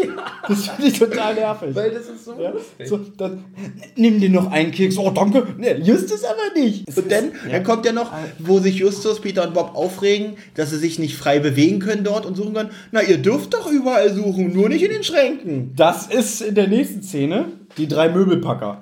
Was? Du hast, hast, du hast dir die getauft. Ihr, ihr, weit. ihr müsst jetzt erstmal sagen, dass die Detektive den Auftrag annehmen. Ja. So, das weiß gar keiner, um was es hier geht. Ja, dann übernimm du doch das Wort. Naja, sie sagt, dass sie halt ihr Medaillon verloren hat. Und die Was wir schon wussten durch Caddy. Genau, und die, und die Detektive sind eigentlich zuerst so ein bisschen dagegen. Da habe ich auch erst gedacht, so dieser Übergang. Ja. Nach dem Motto, Justus so ganz gönnerhaft, ich kann im Namen meiner Kollegen sprechen, dass wir den Fall übernehmen, während Bob immer noch Kekse frisst. Schnitt und dann hört man auf einmal, ah, was ist denn hier? Jetzt hilf mir doch mal. Und du hörst irgendwelche Möbel, die durchs Haus geschleppt werden und geschoben. Deswegen die drei Möbelpacker. Und da habe ich so gedacht, was ist denn das für ein Übergang? So, ich sag dir jetzt. Wir nehmen den Fall an, alle schon. was, was, er ist schon dabei, die Wand rauszureißen. ja? Da habe ich gedacht, das ist aber ein komischer Übergang. Justus sagt dann aber, dass sie keinerlei Hinweise geben kann, wo sie es zuletzt gesehen hat. Aber das macht man ja auch natürlich. So, dann suchen wir mal. Äh, Bring mir mal den Vorschlaghammer. Ja? Ich reiß hier die Wand ein. So, das wirkt auch Wir so, gucken erstmal im Fundament. das wirkt auch, was Bamel vorhin bemängelt hat, wo sie im Museum sind und ja, können wir nichts machen, ne? Hier auch irgendwie, ja, wir nehmen den Fall an. Ähm, wo sind denn die Schränke? Aber darf man aber auch nicht vergessen, die hatten von Anfang an nicht so wirklich Bock auf diesen Fall. Das muss man ja auch so ein bisschen Genau, deswegen wollte ich das ja ansprechen, dass Ja. eigentlich nur Justus das gemacht hat, weil sie ja, sagt er übrigens da, glaube ich, auch, dass sie ja jeden Fall annehmen und noch nie einen verloren haben und bla bla bla. Kriegen sich jetzt komplett auf, aber sie wollen den Fall nicht aufgeben. Das wird da auch nochmal betont. Und Justus redet nochmal auf seine Kollegen ein, dass sie halt dieser Frau weiterhin helfen wollen. Das kommt aber auch jetzt später. Genau, und die Frau sagt, ist ja toll, dass ihr mir helft. Und äh, Ja. wer ist das? Bob mit den Keksen? Ja, Ja. ja. gut, komm. Okay, wir drehen uns gerade ein bisschen im Kreis, weil wir immer wieder auf die Kekse zurückkommen. die, die lassen uns Weil nicht ich, los. diese, lie- weil ich liebe diese Szenen. Mir ist nur aufgefallen, ich finde, Ja. die sind ganz schön verzweifelt. Die wollen unbedingt einen Fall. Oh, geil, Museum wurde eingebrochen, da müssen wir hin. Oh, schade. Oh, geil, Medaillon ist weg, das müssen wir machen. So, Naja, da war die. Euphorie ja nicht ganz so Ja, aber ich habe das Gefühl, die, die sind wie Süchtige, die müssen unbedingt einen Fall haben. Ja? Ja, gleich kommt ja auch tatsächlich einer. Um jetzt mal kurz weiter in der Handlung zu gehen. Also Mist, ja. Sie, dann kommt ja jetzt die Szene mit der Möbelpackerei und die Alte entpuppt sich ja als völlig Wahnsinnige, aber sie spielt sie auch sehr gut. Ich finde das auch wirklich gut. Peter sagt ja, sie erscheint immer aus dem Nichts und, und kritisiert an den Jungs rum. Und dann kommt sie wirklich einmal wirklich wie aus dem Nichts und sagt so, da habe ich schon geguckt. Ja? Ich finde das aber lustig. lustig. Ähm, und auch, Genau, ähm, sie hat schon hinter, hinterm Schrank zum Beispiel geguckt. Ja. Und dann fragen sie, ja, haben sie denn den Schrank vorgezogen? Genau. Na, warum Ja, denn? ja warum denn? Ich, ich, wär- oder, oder was ich wirklich mit den albern finde, Justus nimmt die Bilder ab. Ich werde doch beim Medaillon nicht hinter einem Bild verstecken, was ich eine berechtigte Kritik an der Vorgehensweise der Detektive finde. Ich finde aber gut, dass die Detektive so. Also man merkt so richtig so, dass sie so ein bisschen genervt sind von ihr, so Genau, die das- so miteinander ja. reden. Das ist wirklich gut gespielt. Das ist wirklich gut gespielt und auch die Situation Mhm. ist durchaus nachvollziehbar. Man ist da in so einem Haus voller Krempel und hat eigentlich gar keinen Bock. Stell dir vor, du musst eine Wohnungsauflösung oder irgendwas machen. Da hat man auch keine Lust zu. Ja, schämt sich scheiße ist so ein das. bisschen so und denkt so, Frauen, dafür ne? bin ich Detektiv geworden. Und, und hat ja, ähm, ja, nee, das Also- mit dem Geld kommt später. das ist schon für das, was es ist, gut umgesetzt. Ich will andauernd auf diesen Easton Easton zu sprechen kommen. genau, habe ich auch. Ja. Einer, einer der besseren Sprecher auf jeden Fall in diesem Ja. Stück, finde ich. Und jetzt ist Quiz-Time. Benjamin, hast du den Sprecher erkannt? Ja, Dann sag. Mr. Burns. Nein. Nee, weiß ich nicht. Helgo Liebig. Helmo. Helmo? Helmo Liebig. Nee, der heißt Helgo. Hier steht aber Helmo. Dann ist es wahrscheinlich ein Fehler. Warte. Wir haben ja alles hier. Schneidetime. das war wieder lustig. Helmo, okay, Ro- Olli hat recht. Das wird wieder geschnitten. He-Man. Wie Adam oder was? Aus der TV-Serie. Das ist der Sprecher. Habe ich nicht erkannt, schade. Wo ich den ein bisschen witzig finde. Hä? Was machst denn du hier? Was willst denn du? Ja, aber nicht in meinem Zimmer. So, der ist schon Der, ist, der macht es schroff. Das, das hat so dieses alte Niveau der 80er, so 70er, 80er, so die Bösewichte, die wirklich noch äh, gut äh, äh, agieren konnten. Also so wie beim A-Team, so wo man sofort erkennt, so. Das ist, genau. der Bösewicht, das ja. sind die Guten. Aber auf der anderen Seite beginnt hier eine Ära, die mich an den neuen drei Fragezeichen-Fällen stören. Die begegnen immer ganz oft Erwachsenen, die ihnen vom Grund auf feindselig gegenüberstehen. Gut, der Typ hat ja noch einen weiteren Verlauf. Ähm, Man erklärt sich ja auch, warum der doch ein bisschen erschrocken Ja, ist, dass da auf aber- einmal ein paar Jugendliche rumwühlen. Ist, aber so irgendwie so, das, das nervt mich an neuen Produktionen, dass egal auf wen die treffen, man gleich so, wer seid ihr denn? Und was wollt ihr hier? Verschwindet! Und so, das nervt mich. Da, ist- da gibt es dann keine Miss Wagner mehr, die sagt, komm schon, Schätzchen. Miss Wagner, in welcher Folge war die nochmal? Super Papagei. Ach so. Da kann ich jetzt aber sagen, dass es genauso in den ersten beiden Folgen, die ich gehört habe, so vorkam. Ja, da sind auch zwei, in jeder Folge eine Figur, die total ablehnt dem gegenüber. Ja, aber das nimmt in den neuen Folgen zu. Das Das mehr Lustige mehr. ist, in der alten Folge Phantomsee ist es noch nicht mal der Bösewicht, der so ablehnend war. Da ist es doch dieser oder wie heißt der? Nee, wie heißt denn der? Lümmel. Der da in, wo sie da in dem Haus sind? Rory. Rory. Und der ist eigentlich nur dumm. Aber er ist Oh, das witzig. war er der Beste. Er war der Beste, aber er ist ja der eigentlich der, der so ablehnt, den drei. Aber Jungs alleine, dass du jetzt gesagt hast, Gun, habe ich richtig schlechte Laune. Warum? Weil die Folge so schlecht war. Okay. Hast du denn das Buch gelesen, was hier gegeben noch nicht. Tut mir sehr leid. Gut. Okay, wir machen jetzt mal weiter. Ähm, die Szene endet ja damit, was Olli gesagt hat, dass die nochmal sagen, ihr könnt überall Genau. gucken, kein Problem, ne? Im Moment so endet sie nicht, sondern sie fragen noch äh, die Tante, ähm, sie fragen noch die Tante, ob Easton vielleicht derjenige ist, der geklaut hat. Easton. Easton. Und da sagt sie, nein, sie glaubt daran nicht. Ist ein ehrenwerter Mann. Ich Genau. würde ihn doch sonst nicht hier wohnen lassen, nach dem Motto. Er ist ein Ehrenmann. Genau, ich finde, das sollte man noch in dieser Szene Ich habe, sagen. ich habe ja im Vorgespräch schon gesagt, ich habe Ja. gar nicht so viele Notizen heute, deswegen brauche brauche ich auch heute eure Hilfe. Ich habe noch eine jede Menge. Aber ich mag es nicht, wenn ihr redet. Ach so. Gebt mir einfach eure Notizen. Ja, bis jetzt kam Ich aber hätte von also dir- doch noch im Bett sein können. Jetzt sind wir in der nächsten Szene. Der zweite Fall. Nach 24 Minuten übrigens. Ja, man mag es kaum glauben, das mit dem Haus hat nur eigentlich nur vier Minuten gedauert, worüber wir gefühlt eine Viertelstunde gerade gesprochen haben. Und sei froh, denn im Buch vergeht ein Tag und dann sind sie wieder bei der Alten Also. und suchen wieder und es wiederholt sich genauso. Und das Hörspiel strafft es ein bisschen. Es bleibt noch zu erwähnen, dass trotz der Straffung und der äh, ähm, Reduzierung die Folge dennoch eine der etwas längeren ist, und zwar 67 Minuten. Das ist auch schon ein bisschen überdurchschnittlich. Ich finde die aber sehr kurzweilig. Weil eigentlich passiert trotzdem viel, allein durch die ganzen schnellen Szenenwechsel. Ja, aber trotzdem finde ich die schlecht erzählt. Die ersten 20 Minuten sind echt äh, gähnend langweilig, finde ich wirklich. Ich finde eher die letzten 10 Minuten, aber darauf Die kommen sind wir ganz schlecht. Also, nee, nehmen wir mal die letzte Minute, wo sich alles aufklärt. Also, die ist wirklich äh, Das ist, ganz nicht die, gut. das ist nicht die letzte Minute, das sind naja, wirklich 10 da kommen wir gleich nochmal, da kommen wir gleich nochmal zu. Das ist, sie sind auf einem Hauseweg Ja. und Peter ist im Auto auf 180, dass er keinen Bock mehr auf den Fall hat. Also, das ist dieses Toxische, was ich meinte. Ja, das stimmt. Da, da ist Ja. ein bisschen Agro in der Szene drin. Das merkt man. er Ja. ist sehr aggro, ja. Und er spricht ja eigentlich aus, was alle denken, finde ich. Ja. Und dann finde ich eine schöne, Re wie nennt man das, Reminiszenz an die alten Fälle. Ich bin dafür, dass wir den Fall abgeben. Wer dafür ist, hebt die Hand. Ja, Ja, genau. ja. Auch, dass er dann in die Zentrale geht und Blackie dann Und sagt, Blackie anmault. Genau, Ja, das fand du bist ich- kein eingeschriebenes Mitglied. Das fand ich wieder albern, diese Szene, muss ich sagen. Erinnert aber auch an die ersten Fälle. Da gibt es Ja. sowas auch, dass Blackie dazwischen plappert. Ich glaube, im Unheimlichen Drachen kommt das vor und da sagt er auch, nee, du bist kein eingeschriebenes Mitglied. Also für mich passt es irgendwie nicht. Also ihr kennt ihn ja nun besser vom Charakter, aber ich frage mich immer, was regt er sich eigentlich so auf? Die haben ja jetzt keinen anderen Fall. Bis dahin. Bis zu dieser Szene haben sie noch keinen anderen Naja, Fall. ist faul, hat keine Lust, da im Müll zu wühlen. Und die Frau ist ja Naja. auch nun mal sehr anstrengend. Naja, also dann kann er doch sagen, ja, macht ihr beides doch und ich mache hier. Ja, aber du kennst, Ich Ju- mach nix. du kennst Justus nicht. Und das offenbart Ja. sich ja jetzt in den nächsten Minuten des Hörspiels. Denn Justus ist ja dieses, nein, wir sind ein treues Detektivunternehmen, wir nehmen kein Geld und überhaupt haben wir einen Ruf zu verlieren. Also er nötigt ja eigentlich die anderen beiden dabei zu Finde sein. ich gut, das ist mir sympathisch. Ja, aber du sagst, einerseits sagst du, Peter könnte doch sagen, wisst ihr was, das ist mir zu doof. Also darum regt er sich halt so Ja. auf, weil er da mitmachen muss. Aber das hat er ja noch nicht gesagt. Peter ist natürlich auch in, leider in einer ganz prekären Situation, denn Kelly ist seine Freundin.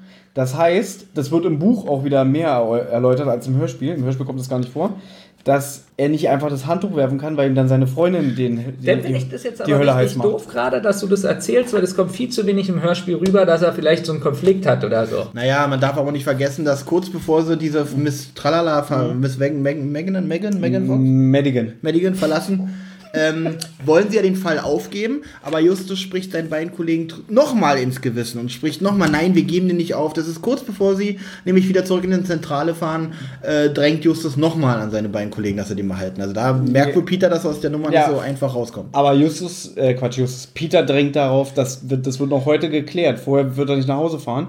Und da fand ich Bob wieder ganz schön feige. Im Buch steht drin, dass er diplomatisch ist. Aber so, Peter ist dagegen, Justus ist dafür.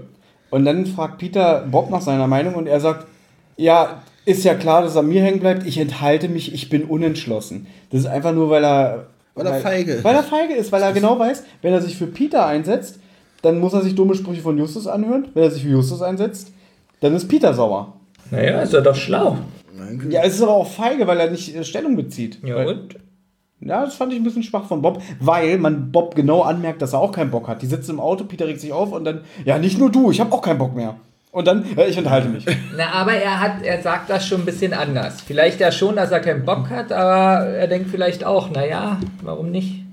Ja, und da haben wir wieder dieses verzweifelt auf der Suche nach dem Fall. Naja, Peter ist sehr aggressiv, Und jetzt sind sie, was du gesagt hast, in der Zentrale und der AB blinkt. Ja. Und Mir ist total scheißegal, was auf dem AB ist. Das finde ich wirklich ja, oder? Das ist total witzig. Sagt Peter übrigens. Wir dürfen nicht so viel hier voraussetzen.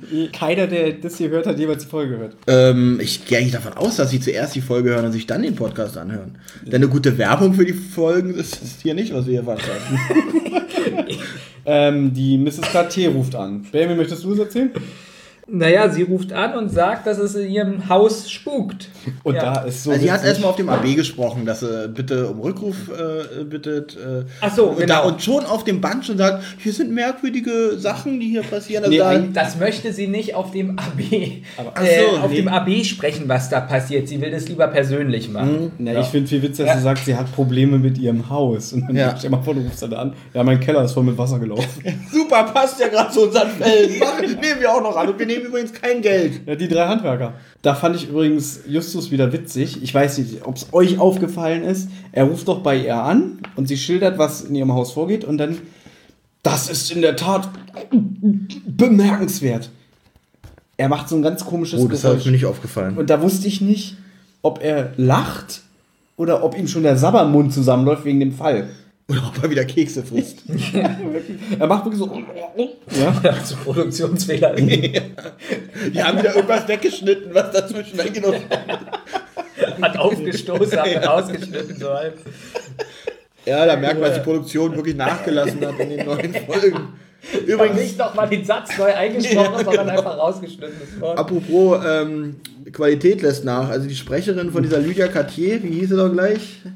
Äh, Gerda, Gerda Gemmelin. Ganz schlecht, finde ich wirklich ganz schlecht. Sie übertreibt, also es Find Gefällt mir nicht. Finde ich nicht. Ich finde, dass die.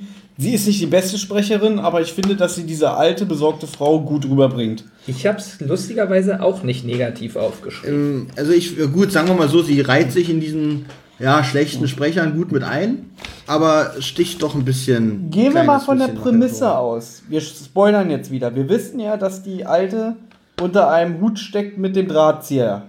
Und wenn sie anruft als jemand, der so tut, ist es eigentlich gut. Okay, das, das richtig. Finde ich, habe ich aber ein bisschen Bauchschmerzen mit, wenn man in der Produktion bedenkt, okay, der Hörer weiß es noch nicht. Mhm. Dürfen wir das schon so schlecht rüberbringen oder so amateurhaft, sage ich mal.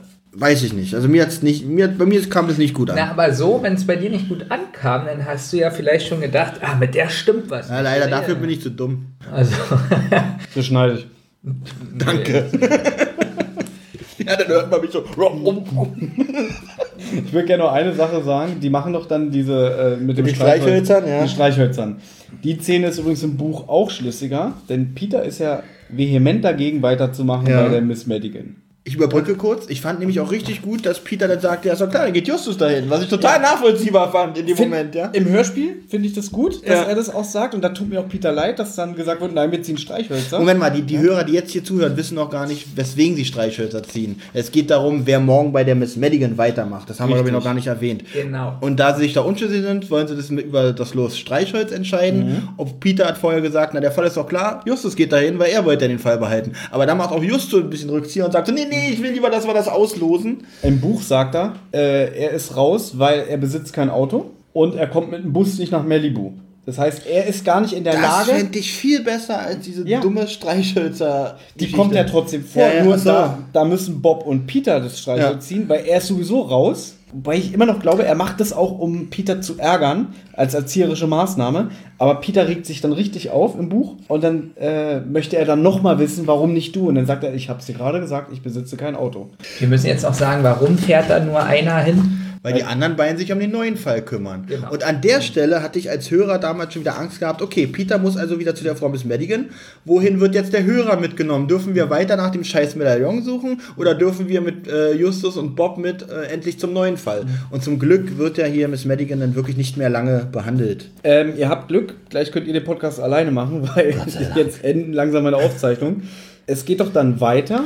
Ja, der Rest kann ich aus dem Kopf zitieren. Also. Es geht doch dann weiter, dass gesagt wird, Peter fährt hin, Musik, wie Benjamin bestimmt aufgeschrieben hat, wie er sie fand. Ja, richtig gut, weil äh, das, die fahren ja zum Spukhaus und da ist irgendwie so, als ob sie so zweimal so an so eine Gitarre zupfen. So. Und das hat sich mit Kopfhörern richtig gut angehört, richtig unheimlich. Ich mag sowieso diese kurzen Dinger. Das gibt ja auch äh, in den 70er, 80ern Hörspielen von Europa, die auch bei äh, ähm, Fünf Freunde auch öfters verwendet wurden. Diese einfach nur wo Dong Dong, kurze Pause, dann wieder dieses Dong Genau. Dong und dann so, geht's weiter. So, So geht's einfach. ist es. Und das hat mich halt so an 80er Jahre erinnert, nicht so an 90er Das war Jahre, wirklich- Hörspiel, sondern so 80er Jahre so. Das fand ich richtig gut.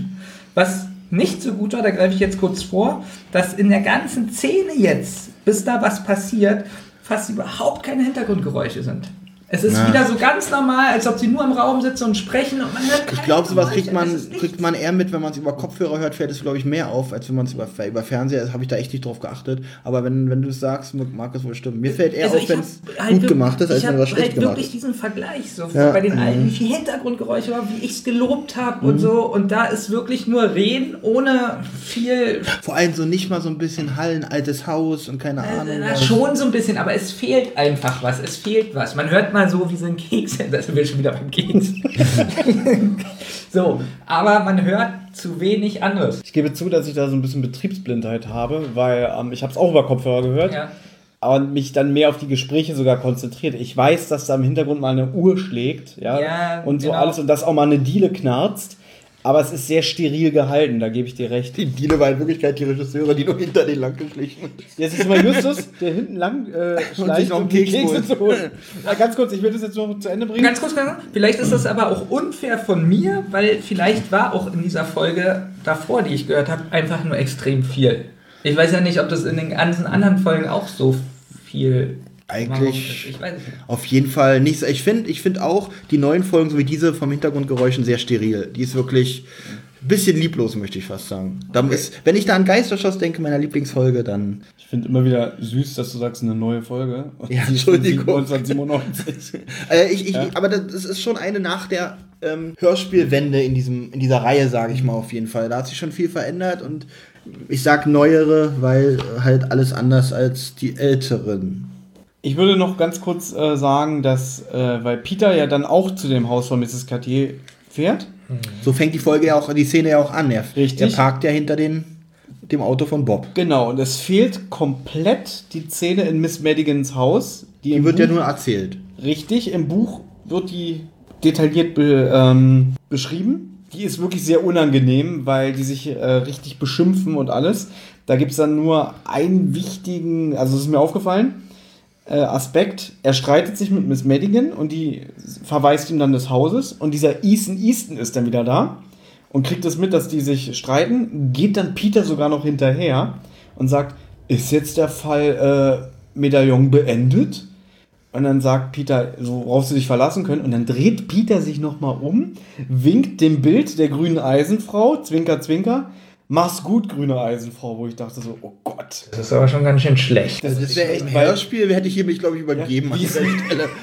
Wie das nochmal unterstrichen wird, dass quasi ähm, der Drahtzieher sein Ziel erreicht hat. Ich muss nämlich sagen, ich finde das eigentlich sehr gut gelöst und sehr Genau, gut gespielt. dass man nicht nochmal da diese Medaillon-Geschichte weiter rumkaut, Ja. sondern jetzt endlich mal zu der Und Poltergeist-Geschichte ich finde kommt. auch gut, dass Justus so ein bisschen, man merkt, dass er sauer ist, Mhm. eigentlich so, dass er jetzt da ist und dass sie sich gestritten haben und dass denn äh, Peter sagt, Mhm. der bei mir ist ja immer Peter, äh, dass Peter sagt, ja, wärst du da gewesen, wäre es auch so passiert und so. Ich finde das Übrigens- wirklich gut. Übrigens macht generell ab hier, Peter kommt mit dem Auto an, ab hier wird es eine gute Folge. Jetzt kommen wirklich Momente, wo, man, wo es spannend wird für den Hörer, finde ich.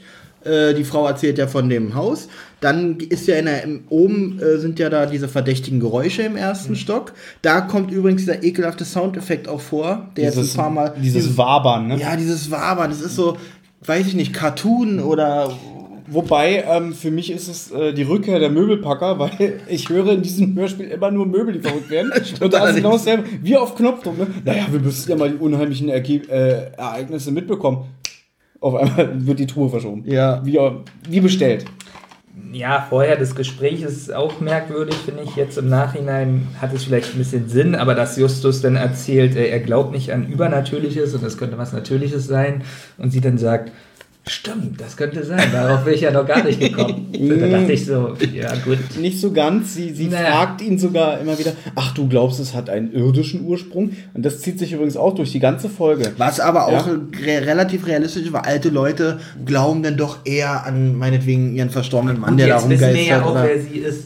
ja, na Ja, gut, aber, aber auch zu diesem Zeitpunkt wissen wir es ja nicht. Genau, Genau. und da fand ich es ein bisschen. Nee, Aber ich, was, was mir halt aufgefallen ist, einmal die Miss Madigan sagt zu Justus, was du verdächtigst Mr. Easton. Er trifft voll den Schwarze. Ja. Dann sagt Justus, ich glaube nicht, dass es ein das Poltergeist wird gibt. ja noch schlimmer in dieser Ja, Folge. also irgendwie, es wird immer wieder darauf hingewiesen, naja, das kann ja nur äh, ein lebendes Objekt gewesen sein. Subjekt, Entschuldigung. Und wie immer wieder dann gesagt wird, was? das kann doch nicht dein Ernst sein, dass du jemand echtes An der. Stelle finde ich gut, also Sigourney wird natürlich als erstes verdächtigt und ich finde auch die Fragen aber interessant, die sich damit geben. Was hat sie für ein Motiv? Da denkt man auch als Hörer, ja, macht doch eigentlich gar keinen Sinn, dass sie das macht. Und ähm, warum macht sie das vor den Detektiven, was auch nachvollziehbar ist? Es wäre doch viel sinnvoller dann, dass die Frau weiter im Dummen gelassen wird und vor den Detektiven äh, keine Beweise oder dass sie halt unglaubwürdig wirkt. Und das, das finde ich an der Stelle auch wieder gut, da ist man als Hörer auch erstmal nochmal mit dabei. Ja, jetzt. Entschuldigung, Ja, man würde jetzt wieder vorgreifen, dass man ja weiß, warum es vor den Detektiven gemacht wird. Natürlich, ja, aber Das, in dem Moment weiß man es ja noch nicht, darum fragt Genau. man sich das auch noch, wenn jemand ihr was Böses will, äh, warum macht man es denn vor den Detektiven, um noch deren Aufmerksamkeit zu erwecken, was Richtig. man ja, Ja. nicht machen würde. Ja, das ist gut. Und das ist in der Das Stelle wirklich noch stimmt. spannend. Es wird auch endlich mal ermittelt. Ja. Obwohl die Geräusche, muss ich jetzt dazu sagen, leicht übertrieben sind. Das hört sich an, als ob das Haus komplett einstürzt. Als wenn das Haus komplett verschoben wird. Und dann bin ich immer die Frage witzig, haben Sie das auch gehört? Das, das wird ja später noch Ja, besser. das wird noch besser. Haben Sie das auch gehört? Und sie sagt nein. Da würde ich jetzt als Detektiv. Also, Und da hätte ich als Detektiv gesagt, können wir die Folge hier mal kurz abbrechen? Nee, besser. Wir müssen mal kurz reden. Ich glaube, Babyn hätte gesagt, haben Sie das auch gehört? Nein? Ah. das ist ja merkwürdig. Und hätte dann so. Wo ist die Keksdose? Aber es wird ja noch besser. Thomas hat recht. Ja. Es wird noch besser. Stimmt, darauf kommen wir später. Ähm, Meine Aufzeichnungen sind zu Ende. Ihr müsst jetzt weitermachen. Ich glaube, die gehen jetzt nach oben, um, äh, rauszufinden, was das war. Genau. Und dann, lustig finde ich auch, die bewegen dann die Truhe und Bob soll runtergehen und hören, ob es das Geräusch war. Wie er so reinkommt, so, es ist exakt das gleiche exakt Geräusch. das gleiche Geräusch. Nee, aber exakt so, so, Ja. wie, so, so wie selbstsicher er Ja, reinkommt, ja. oder? Als hätte er den Fall gerade gelöst. Es ist exakt das gleiche Geräusch. ähm, genau, dann äh, haben sie die Truhe, Die wird noch untersucht, auf die wird noch Fingerabdrücke. unter, untersucht, aber es sind leider nur Handflächen zu erkennen. Aber es kommt ja eigentlich später. Ähm, Genau, es sind keine Fingerabdrücke, sondern die Handflächen zu erkennen. Wie, äh, warte, die Szene mit dem Tisch kommt doch jetzt eigentlich. Nein, nein, nein, nein, Nein, das das kommt, kommt. die fahren erst nochmal. Nee, Justus sagt, sie würden sich gerne mal äh, in der Nacht davon selber überzeugen. Ah, sie kommen dann zurück und dann sitzen Genau. sie beim Abendessen Denn, und da denn, ist es sie sagt, Tisch. denn sie sagt doch, es, genau, die meisten Vorfälle sind in der Nacht, wenn die Sigourney nicht mehr da ist. Dann sagt Justus, wäre ja cool, wenn wir uns selber davon überzeugen könnten. Cool sagt er nicht. Und ich dann meine- sagt sie, ja, kein Problem, ihr könnt doch hier schlafen. Ähm, und dann gehen sie raus, stehen vor dem Haus. Und dann kommt der Justus nochmal auf die Sache zu sprechen mit der Miss Madigan. Sag mal, was war denn da eigentlich los, Peter? Dass er dann nochmal schildert, wie sie sich daneben benommen hat. Und da fand ich dann Justus aber, der sonst immer nur kritisiert, dass er schon so seufzend, aber einlenkend sagt, ach Mensch, das hättest du nicht tun sollen. So, er, er, er meckert nicht mit ihm, sagt so, so, Stimmt, Mann, warum hast du das, das, denn das gemacht? finde ich auch ein Ja? bisschen sympathisch an der Stelle, weil er einfach auch mit der alten Frau wahrscheinlich so ein bisschen Mitleid Ja. hat und denkt und denkt so an sich, Mensch, wir sind doch die Detektive, wir wollen doch helfen. Genau. Und warum streitest du dich jetzt? Ich war nicht dabei, was vielleicht, weil Peter ja auch vorher schon aufgebracht Mhm. war, Justus bestimmt im Hinterkopf auch noch, Mensch, bestimmt hat sich Peter zu schnell aufgeregt und wollte da eigentlich nur weg. Da habe ich auch schon so dran, damals schon dran gedacht, dass okay, hat da ein schlechtes Gefühl bei der Sache, die sie damit alleine zu lassen. Ja. Und Justus gibt ja das dann auf, dass er denkt, ach scheiße, wir haben einen Ruf zu verlieren, aber er kann es jetzt nicht mehr ändern. Der erste Fall, den wir nicht klären können, er ist damit sehr unzufrieden. Und der feige Bob von vorhin, ich enthalte mich, der dann nochmal sagt, ah, ist doch gut so, der Fall war sowieso Ja, schrecklich. von wegen, er enthält sich. Ja, genau. Jetzt wird Jetzt bis ist zum Unterarm. Ne? wirklich. Ja. Dann fahren sie nach Hause und dann wieder, um nochmal darauf zurückzukommen, sie fahren von Santa Barbara zurück nach Rocky Beach und sind innerhalb von einer Stunde wieder da. Der Erzähler sagt, eine Stunde später klingen sie an, äh, macht sie schon die Tür auf. Wo ich dachte, Wie schnell sind die? Ja, das ist für mich, genau, das, das Ja. hört, holt mich immer raus. Sie können ja, Ja. auch sagen, zwei Stunden weniger. Ja, oder, oder wenige Stunden später. Ja, genau. So, aber eine Stunde denke ich Genau. immer so, okay, ihr seid jetzt nach Hause gerannt. Wobei, das ist jetzt unwichtig, aber mir ist es aufgefallen. Als Peter hinfährt, wird ja gesagt, Bobs gelber Käfer steht vor der Tür und Peter ist auch mit seinem Auto gekommen. Ne? Ja. Und dann sagt er, komm, wir fahren los. Fahren Sie jetzt mit zwei Autos oder mit einem? Na, Ich hab, ist das jetzt wichtig? für mich schon. Ich höre nur ein Auto, das losfährt. Gut. Das ist jetzt richtig Pfennigfuchserei. Das, Das passiert, wenn man seine Aufzeichnung nicht ordentlich zu Ende gemacht hat. hätte ich mir aufgeschrieben. ja. Jetzt sind Sie zu, zurück dann bei Cartier. Ja? Ja. Und äh, ich habe hier aufgeschrieben, ich weiß gar nicht, was ich da aufgeschrieben habe. Da steht, erklärt Streit mit Tante. Was für ein Streit? Hä, das war doch gerade, dass sie nochmal vorm Haus von Frau Cartier Er darüber erklärt, warum er sich mit der, äh, Typ, mit der Frau ähm, Madigan gestritten hat und dann den Fall nicht weiter bearbeitet hat. gut. Du hast Genau. gerade überhaupt nicht zugehört, ne? Nee. Aber wenn ich über rede, wenn ich darüber rede, fahren sie mit einmal mit zwei Autos, da hörst du zu. Ja, jedenfalls sind Sie jetzt bei Cartier. Sind jetzt zurück, genau. Und Genau. Sie fragen dann auch mal so, wie Sie eigentlich auf die drei Fragezeichen kommen. Richtig. Und jetzt kommt Wissen, das du nicht hast. Denn es wird gesagt, eine alte Bekannte, eine Mrs. Smith. Mrs. Smith, schreiender Wecker. Richtig. Hörspielfolge 12. Seltsamer Wecker. Ja, sie sagen aber schreiender Wecker Okay. in, in dem Hörspiel. Es wird aber gemeint die Folge der seltsame Wecker, wo ein gewisser Eugenie auch auftaucht. Übrigens eine Folge von den alten Klassikern, die ich nie wirklich gemocht habe.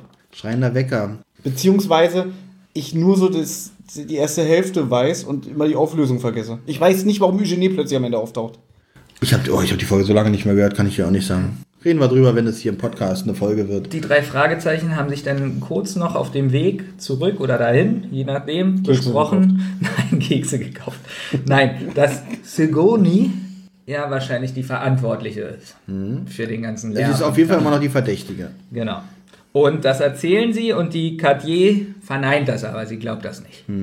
Genau, dann geht es nämlich wieder los mit diesem, wie kommt ihr denn darauf? Ja, Genau. wieder so dieses so, es kann doch wirklich was Übernatürliches sein. Genau. Da Ja. verneint sie das Genau. wieder komplett. Dann sitzen sie am Tisch. Jetzt kommt meine Lieblingsszene. Und ich habe jetzt aufgeschrieben, witzig, wie ich es aufgeschrieben habe, weil wenn man das hört, ähm, ich habe aufgeschrieben, Tisch bewegt sich. Ja. Es hört sich Klingt an, aber. als ob der Tisch durch den Raum geschmissen wird und alle Möbel hinterher. Und Es klingt lebensgefährlich, sagen wir mal so. Also das, manchmal haben sie gar keine Soundeffekte, manchmal übertreiben sie es aber auch leicht in dieser Folge. Weil die Cartier fragt dann nach dieser Szene, haben Sie das auch gesehen? Nee, nee, sie sagt sogar, ihr habt das doch auch gesehen, oder? Und die sind Ja? voller Kaffee und voller Wurst. Nee, ich habe nichts gesehen. Ich würde so gerne dieses. Meint ihr, wir können dieses Geräusch reinschneiden, damit die mal die Hörer dieses Geräusch hören und dann diese Frage. Sie haben das doch auch gesehen. Ich- also, Ich frag mal kurz den Typen, der die Postproduktion macht. wir können doch bestimmt dieses Geräusch einspielen. Nur dieses Geräusch. Gut, das wird Thomas später entscheiden. Lass uns noch in der Folge bleiben. Es kommt aber auch wieder diese schreckliche, wabernde Musik noch Ja, dazu. ja, genau. Ja? Und das ist immer so, was denkt man so, Ja. soll das jetzt ein eingespielter Musikfall sein oder gehört Ja. das zu der Spukerei? Weil wenn so ein Geräusch dann noch kommt, dann klingt es schon entweder gestellt, dass da jemand noch mit Soundeffekten arbeitet. Also, ja. Ich Aber weiß, wir sind ja zu zweit. Vielleicht hat jemand ein Gerät in der Hand und spielt. ja. und ich weiß, wir greifen gerne vor. Ich möchte es an dieser Stelle erwähnen, weil nach, nachher, wenn die Auflösung kommt, werde ich es wieder vergessen. Das macht sie ja nur, weil die Jungs sich so auf die Sigourney eingeschossen haben und Sigourney ist ja in dem Moment nicht in dem Raum. Und dann denkt sie, ich muss die Jungs überzeugen, dass Poltergeist ist. Oh, habt ihr das gesehen? Und fängt an, ich habe eine spontane Idee. ja, das ist ja wirklich spontan. Ne? Vor allem, dass es auch Für funktioniert. die alte Frau war, Ja. vor allem muss die auch gedacht, Gott, sind die blöd, das Jetzt hat kann- funktioniert. Jetzt ja. kann man kann man es ja verraten. Jetzt sagt ihr Ja, so viel. Also tut sie mir haben leid. das selber mit ihren Beinen gemacht. Genau. Und jetzt muss man sich mal überlegen, bei diesem Geräusch. Wie sie mit ihren Beinen gegen den Tisch geschlagen Nee, nee, nee. Voll. Es ist, wenn man, ich sag mal so, wenn man schon auf mit den Knien, angenommen es ist ein sehr niedriger Tisch, auf, auf Tischkantenhöhe ist, dann brauchst du wirklich die Beine nur hoch und runter und dass der Tisch halt. Hör dir doch mal dieses Aber das sieht man doch. Ja, mal natürlich sieht man das. Das sollte man auch sehen. Und dass sie das natürlich noch fragt, ist natürlich, darfst du nicht vergessen, ist die Schauspieler da ja auch. Weil sie macht Natürlich. denen ja was vor. Deswegen äh, überlegt sie auch nicht so richtig, was sie sagt. Oder sie, oder genau das Gegenteil. Sie überlegt halt, was sie sagt. Sie denkt so, sagt, das habt ihr doch auch gesehen, oder? Habt ihr das gesehen? Nein, dann muss ich das normal machen. viel witziger finde ich, wie Justus dann reagiert, dann wie sie sofort den Tisch weg durch den Raum schmeißen und gucken, ob da irgendwelche bewegliche Bodenplatten Es sind. klingt auch so, als wenn sie die Frau mit dem Stuhl zur Seite schmeißt. Wirklich, Ja. so dieses überambitionierte, oh, sofort gucken, untersuchen. Also, da finde ich die so schrecklich, wie die sich Und dann benehmen. hat der Peter noch, oder irgendeiner, ich glaube Bob oder Peter hat ja noch die Idee, äh, ja, vielleicht ein, ein, ein, ein Magnet, der auf dem metallischen Kern des, des Tisches reagiert. Ich bin so dankbar, dass Justus in dem Moment sagt, nein, dann würde ihn aber nur leicht bewegen. Eigentlich würde ich sagen, okay, Bob, alles klar. Dafür ist, guckt Justus nach, ob ein Apparat unterm Tisch ist. ist doch, was So ein großer mit zwei Hebeln. Und das hat Mrs. Katjen das ist doch, was ich nichts habe. gesehen. Also irgendwie dieses überambitionierte Moment, ja? Ja. Irgendwie, vielleicht steht das Haus auf einer Hydraulikpresse, keine Ahnung. Ne? Ja. Und die Mühe macht sich einer nur, um eine Frau ein bisschen zu erschrecken. Okay, jetzt kommen wir zur ersten Nacht. Es wird ja noch jetzt noch bunter. Erstmal fangen sie an, Haare an die Tür zu kleben, Ja. bevor sie schlafen gehen, um zu gucken, ob die Türen geöffnet werden. Habt ihr das als Kind früher auch gemacht? Nein, ich habe einen Tesafilm benutzt. Und übrigens kommt es jetzt mit der Kreide am Tisch und jetzt mit den Hand, mit den Was haben sie mit der Kreide noch? Ach, jetzt Ach kommt so, es das ja. mit dem Pulver. Genau, das machen sie erst. die Handflächen, ja, genau. Genau. genau, weil sie ja erst ihre Ausrüstung holen mussten, hatten sie ja noch nicht vor Ort. Genau, so. da, da- sehen Sie jetzt, da sind Handabdrücke drauf, keine Fingerabdrücke. Das Danke, dass du das nochmal erwähnt hast. Ich schneid's raus.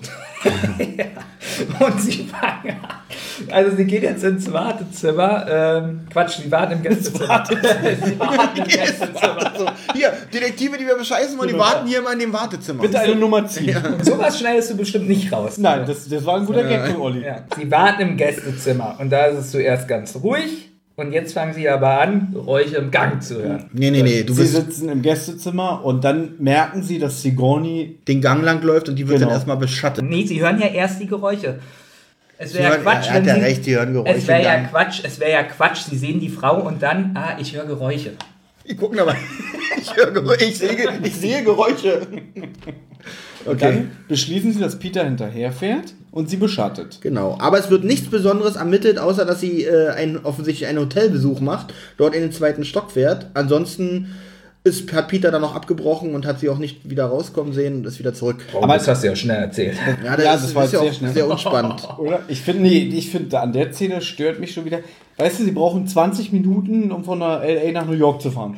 Aber nach zwei Stunden kommt er wieder, ja, ich habe abgebrochen, weil da ist ja nichts mehr passiert. Äh, warum wartet er denn nicht, bis sie wiederkommt? Er ist ein Detektiv, wenn er sich da die Nacht um die Ohren schlagen muss. Na gut, es sind jetzt nicht so eine Detektive, die Doch, sind sie. Na, jetzt wird es aber noch besser, finde ich. Dafür, dass er diesmal zwei Stunden weg war, war Ja. diese Szene, also das, das, das war so in fünf Sekunden abgehakt. Ich hatte überhaupt Ja. nicht das Gefühl, Ja. er ist, also ich habe mich gewundert, Na, vor allem, er er ist kam, zurück. vor allem das Timing war auch gut, weil die Mrs. Cartier hat ja nicht mitbekommen, dass er weggefahren ist. Sollte sie zumindest nicht, wird hier Ja. nicht erwähnt.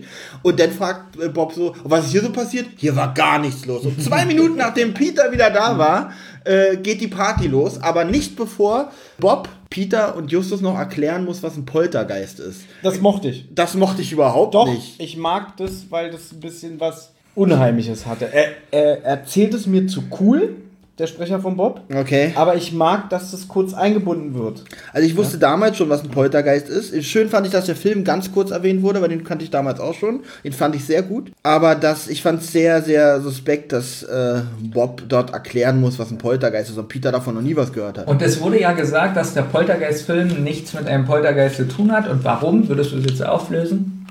Was ist ein Poltergeist? Ein Poltergeist ist eigentlich nur Energie. Keine Ahnung. Ich weiß nicht, worauf du hinaus willst.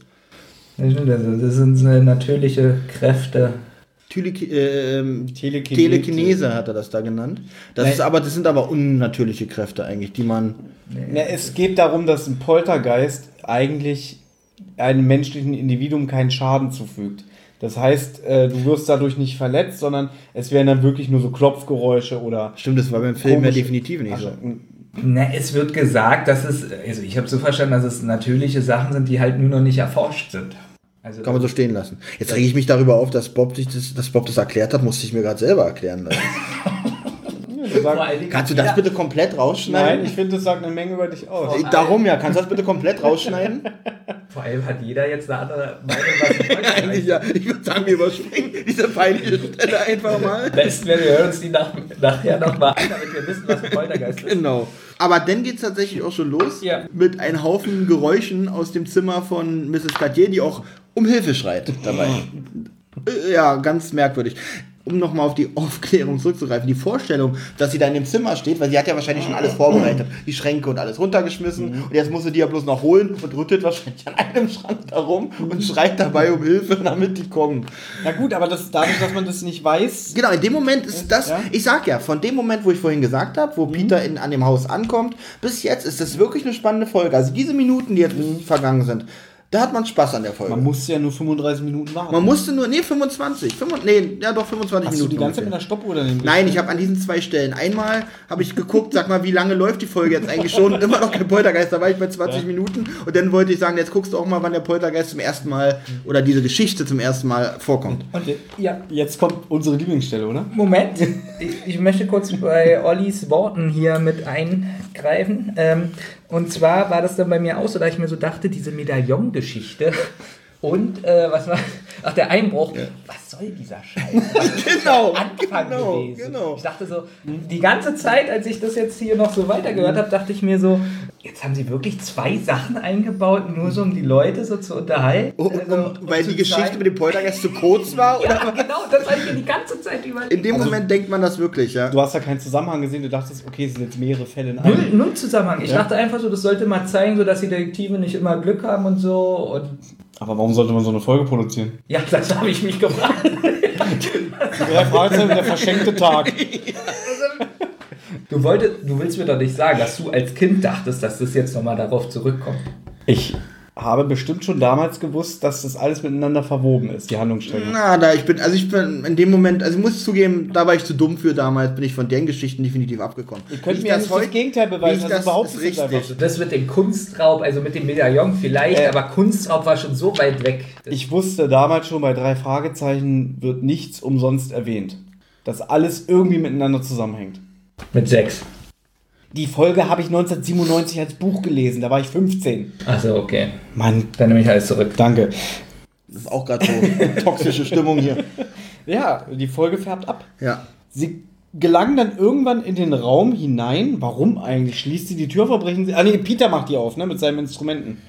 Mit seinem Dietrich. Stimmt, da, da, da, ich habe auch jetzt nicht auf dem Schirm, wie die da reinkommen. Oh, ganz schlecht. Nein, sie, sie Der Schlüssel- auf den Schlüssel. Nein, nein, nein, nein, ist nein, nein, abgeschlossen, der Raum. Der Raum Ja. ist abgeschlossen. Dann sagt Justus oder Bob, einer von beiden, irgendwann: Peter, jetzt mach doch mal auf!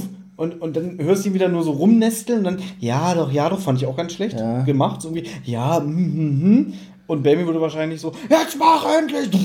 ja? Und dann, gib her, ich mach's selber! Ja. Mir ist es zu ruhig. So, und dann kommen sie rein und die äh, sitzt mit umklammerten Knien auf dem Boden, schaukelt so hin und her katatonisch. Sie erzählt, der Schlüssel ist weggeflogen. Vor ihren Augen aus dem Genau. Schloss unters Bett. Also sie macht sich da richtig, Was ich richtig auch komisch Gedanken. Finde, genau, weil also jetzt die, Aufklärung, die Auflösung haben wir ja schon. Wie hat sie eigentlich gedacht, sollen die Detektive da reinkommen? Dann la- überlasse ich denen mal, wie die hier reinkommen? Habe ich Oder auch überlegt, ob sie irgendwann dann aufsteht und Oh, aufstellen? Ja, der, der und Schlüssel sagt- ist wieder Und zurückgeflogen. dann sagt sie, alles wieder gut.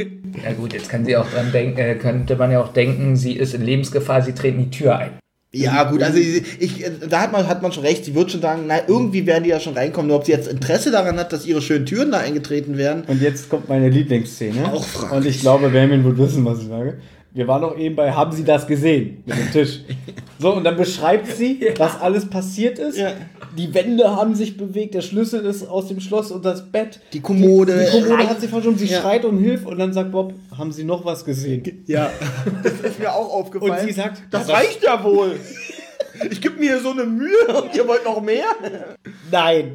Vor allem, das, muss, das ist fast ein bisschen realistisch, dass sie wirklich sagt, verdammt, ich gebe mir Mühe und es reicht denen immer noch nicht, dass die mir glauben, dass hier was nicht stimmt. Der hat so ein fettes Drehbuch unter Bett, wie sie diese Szene Ja, und denkt, was ist Und sie guckt nochmal, nee, das war wirklich alles.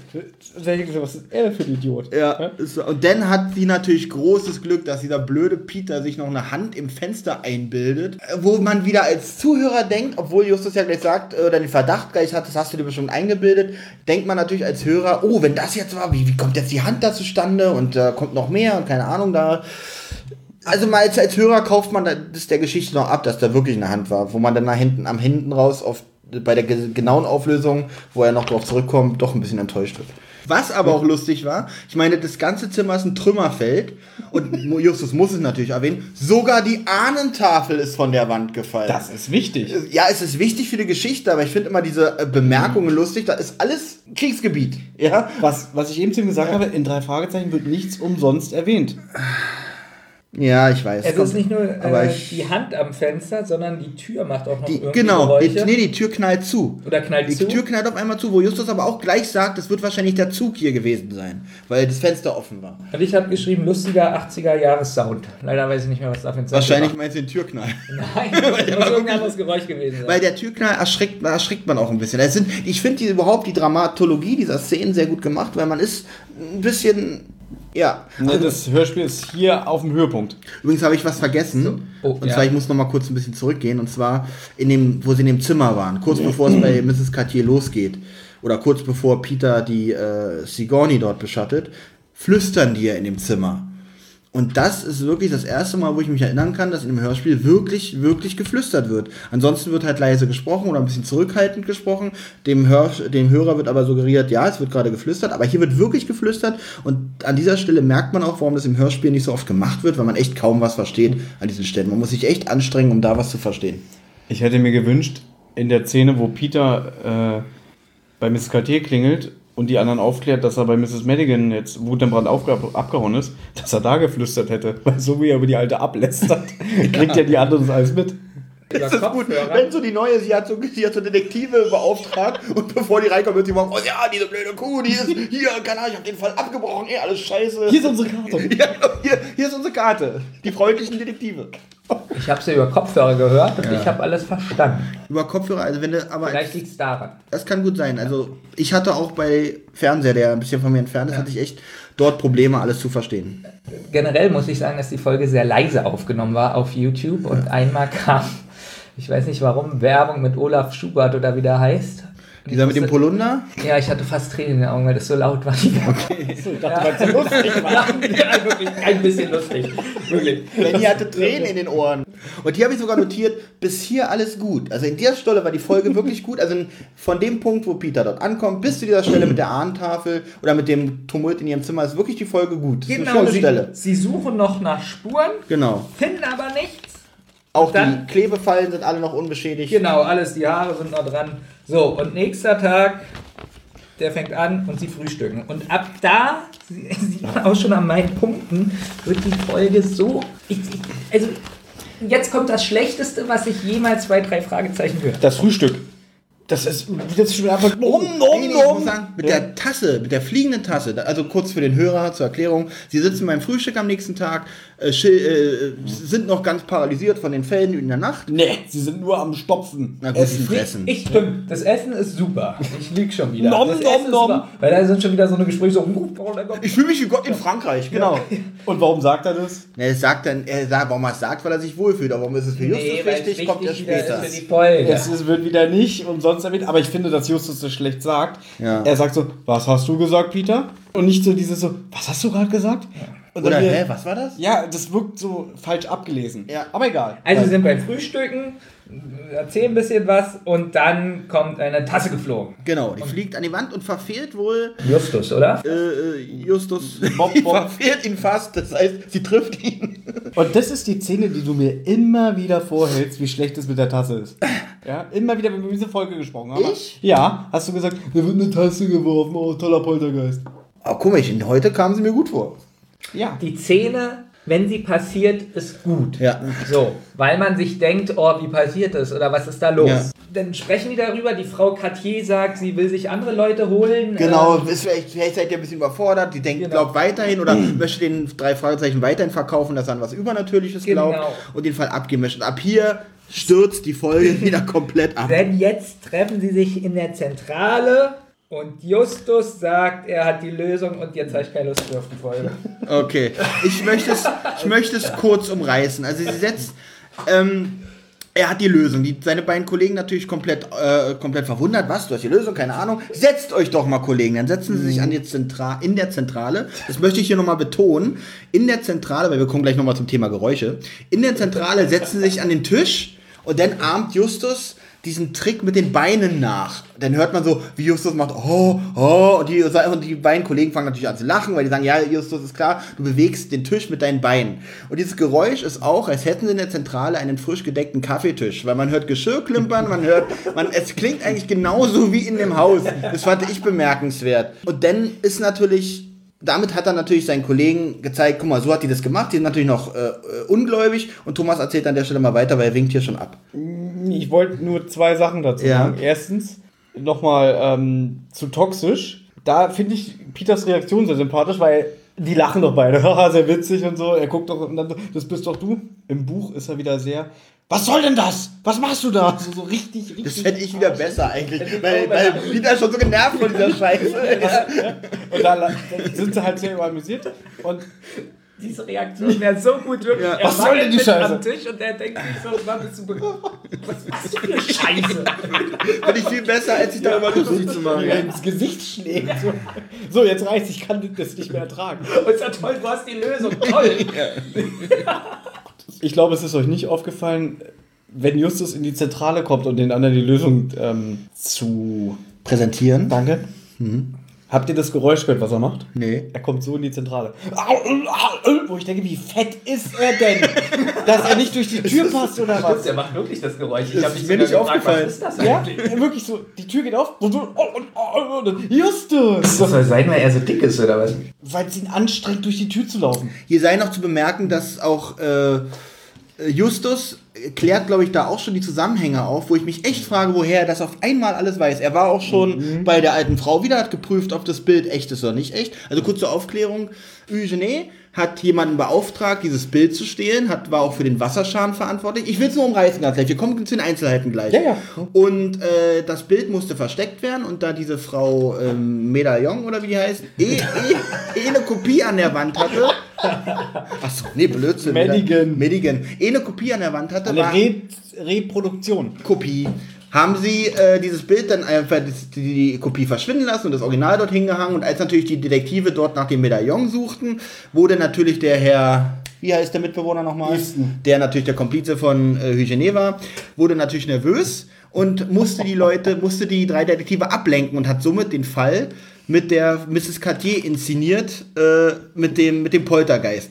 Und das kann ich schon mal vorwegnehmen, wird fast alles so schnell aufgelöst und erklärt, wie ich es gerade gemacht habe. Du reißt es gerade nur an. Die Ich reiße, es- ich reiße die Lösung nur an. Ja. Äh, die Szene mit, mit Eugenie, die spottet wirklich jeder beschreiben. Ich hab, ich aber da darf Thomas gerne Ich habe nochmal. dazu ein paar Fragen. Ja. Erstens, woher weiß Justus, dass er im Hotel Savoy ist? Wie hat er das rausgefunden?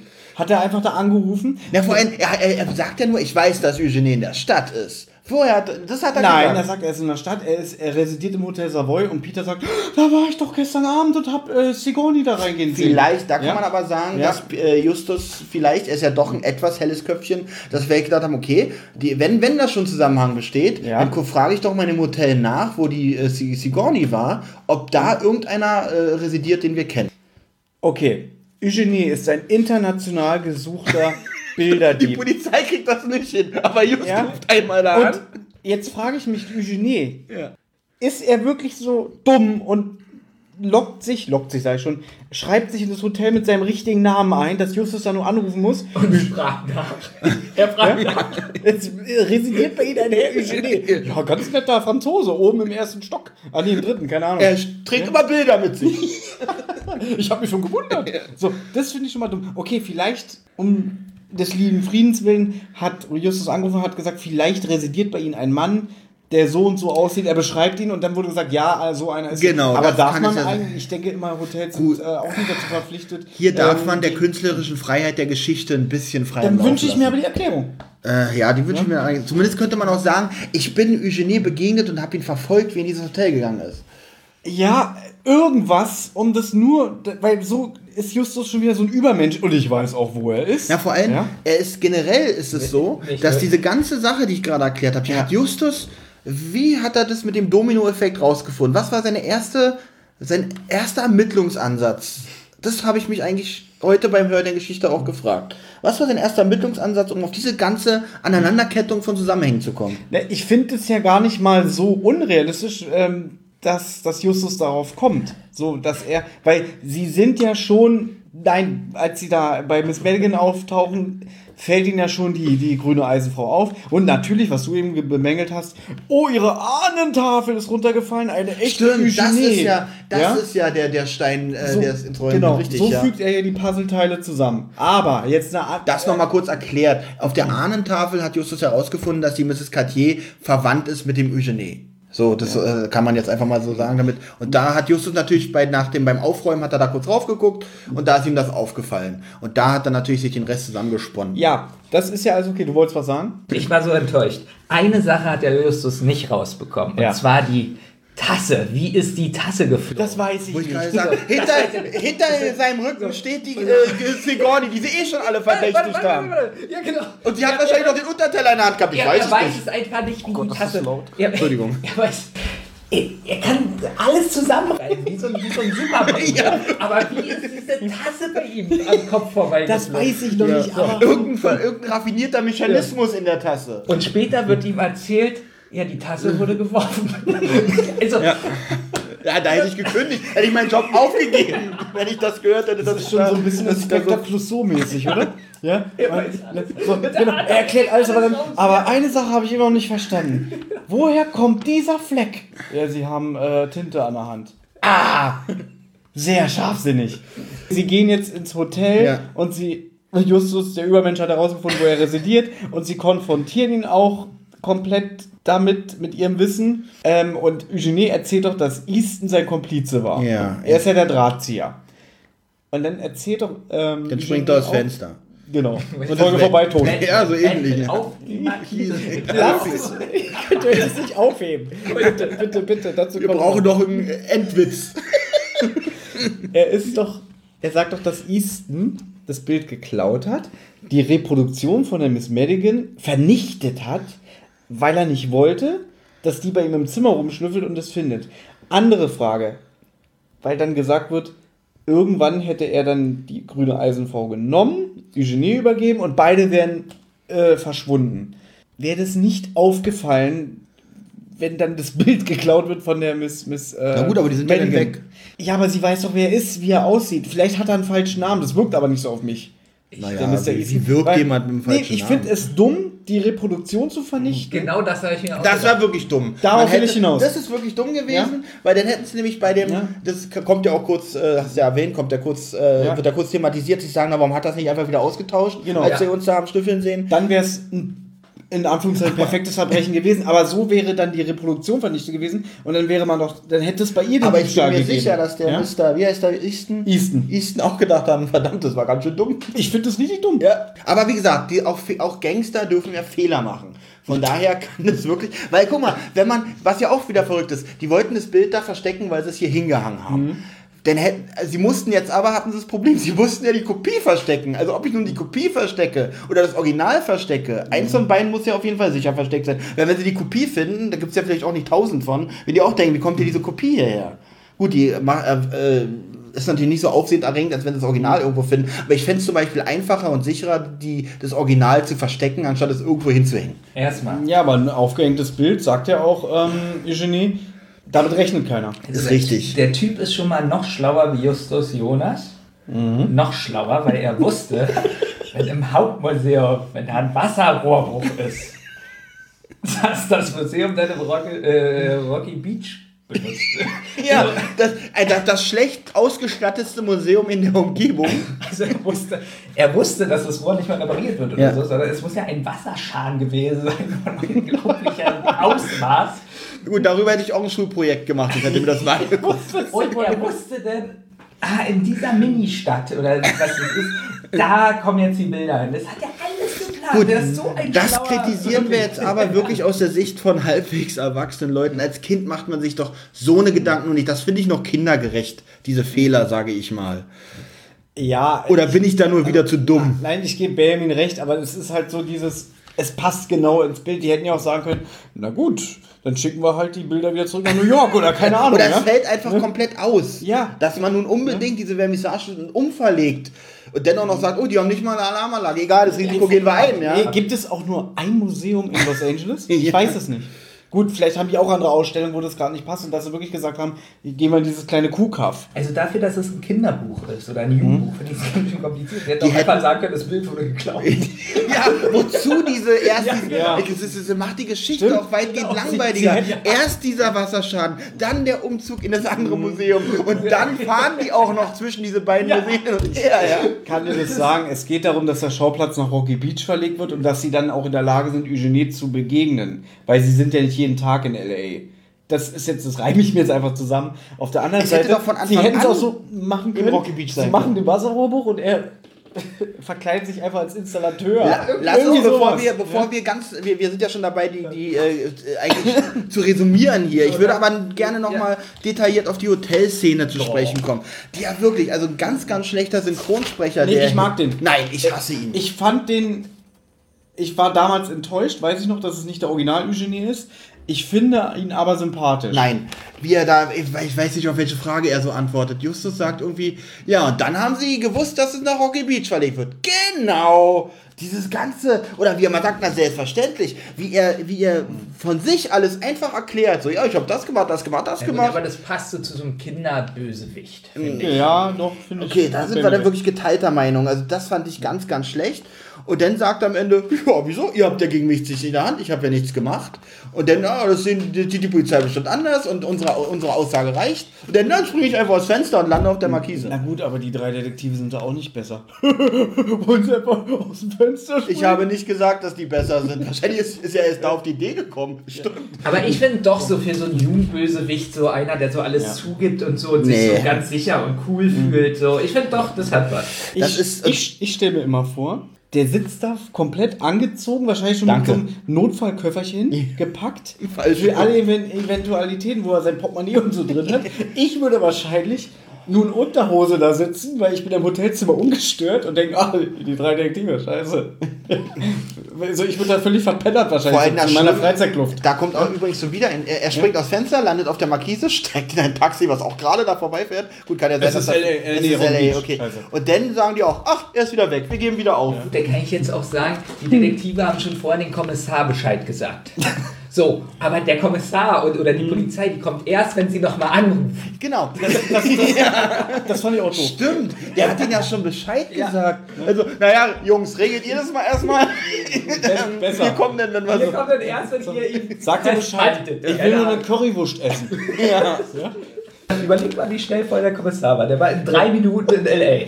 Die haben, ja schon, generell- den- die haben ja schon den Easton Easton verhaftet. Generell muss ich sagen, am Ende stehen die drei Detektive echt dumm und gelackmeiert da, weil alle haben sie verarscht. Eugenie ist abgehauen, die Oma. Nicht, dass er Spider-Man ist. Das ist, das ist richtig. Du darfst aber auch nicht vergessen, wir haben zwei Folgen im Rücken, den Superpapagai und äh, den schreienden Bäcker, den seltsamen Bäcker, Entschuldigung, in denen die schon Eugenie begegnet sind. Es gibt da noch Schilderungen, warum Justus so sehr dahinter ist, ihnen persönlich die Handschellen umzulegen. Er hat ja noch eine offene Rechnung mit ihm Äh, Sinne. Und dann lässt er ihn einfach aus Fenster hüpfen und sagt dann, ja, voll wieder verloren. Anstatt gut. dann, Wir haben das jetzt noch gar nicht erzählt, was passiert ist eigentlich. Wie immer.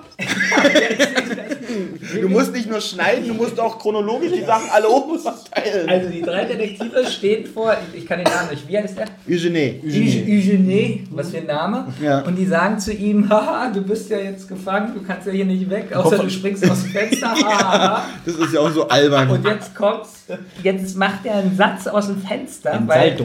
Ein Salto. Aus dem zweiten Stock auf eine Markise rauf. Er hat also den Sprung wahrscheinlich schon vorher geübt, weil die Markise ja hängt. Aber entschuldige bitte, es gibt eine Donald Duck-Geschichte, wo er aus dem 40. Stock stürzt und auch unten auf einer Markise landet und überlebt. Okay, jetzt sind wir aber mal ehrlich, jeder zweite Actionfilm bedient sich solcher äh, unmöglichen Ideen, sage ich mal. Ja. Also das ist jetzt, dass sie das hier verwenden durften, dass er das überlebt, das ist geschenkt. Ich finde, es ist. Also Olli ist sehr, mal, mal sagt er so, ach, das ist so hier für Kinder, das ist schon gut.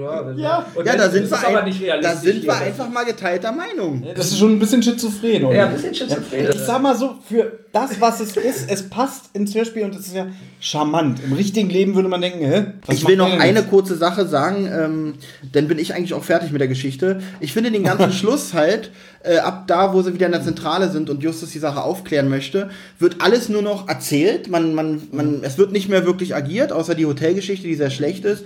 Ich hätte mir gewünscht, dass einfach ähm, diese Mrs. Cartier, dass da noch eine Konfrontation mit der Aufklärung stattfindet, dass dieses, dieser Showdown, nenne ich es mal, in diesem alten Haus von der Mrs. Cartier nämlich stattfindet, dort das aufgeklärt wird, die Mrs. Cartier sich dazu nochmal äußert und und die Sache mit Eugenie, die hätte erzählt werden können, dass die Polizei vor Ort war und er geflohen ist. Das hätte man, hätte man dem Erzähler überlassen können. Von mir aus hätte die Geschichte nämlich da enden sollen und nicht in diesem Hotelzimmer und der Rest wird einfach nur erzählt. Na, wobei, Entschuldigung Ja. bitte.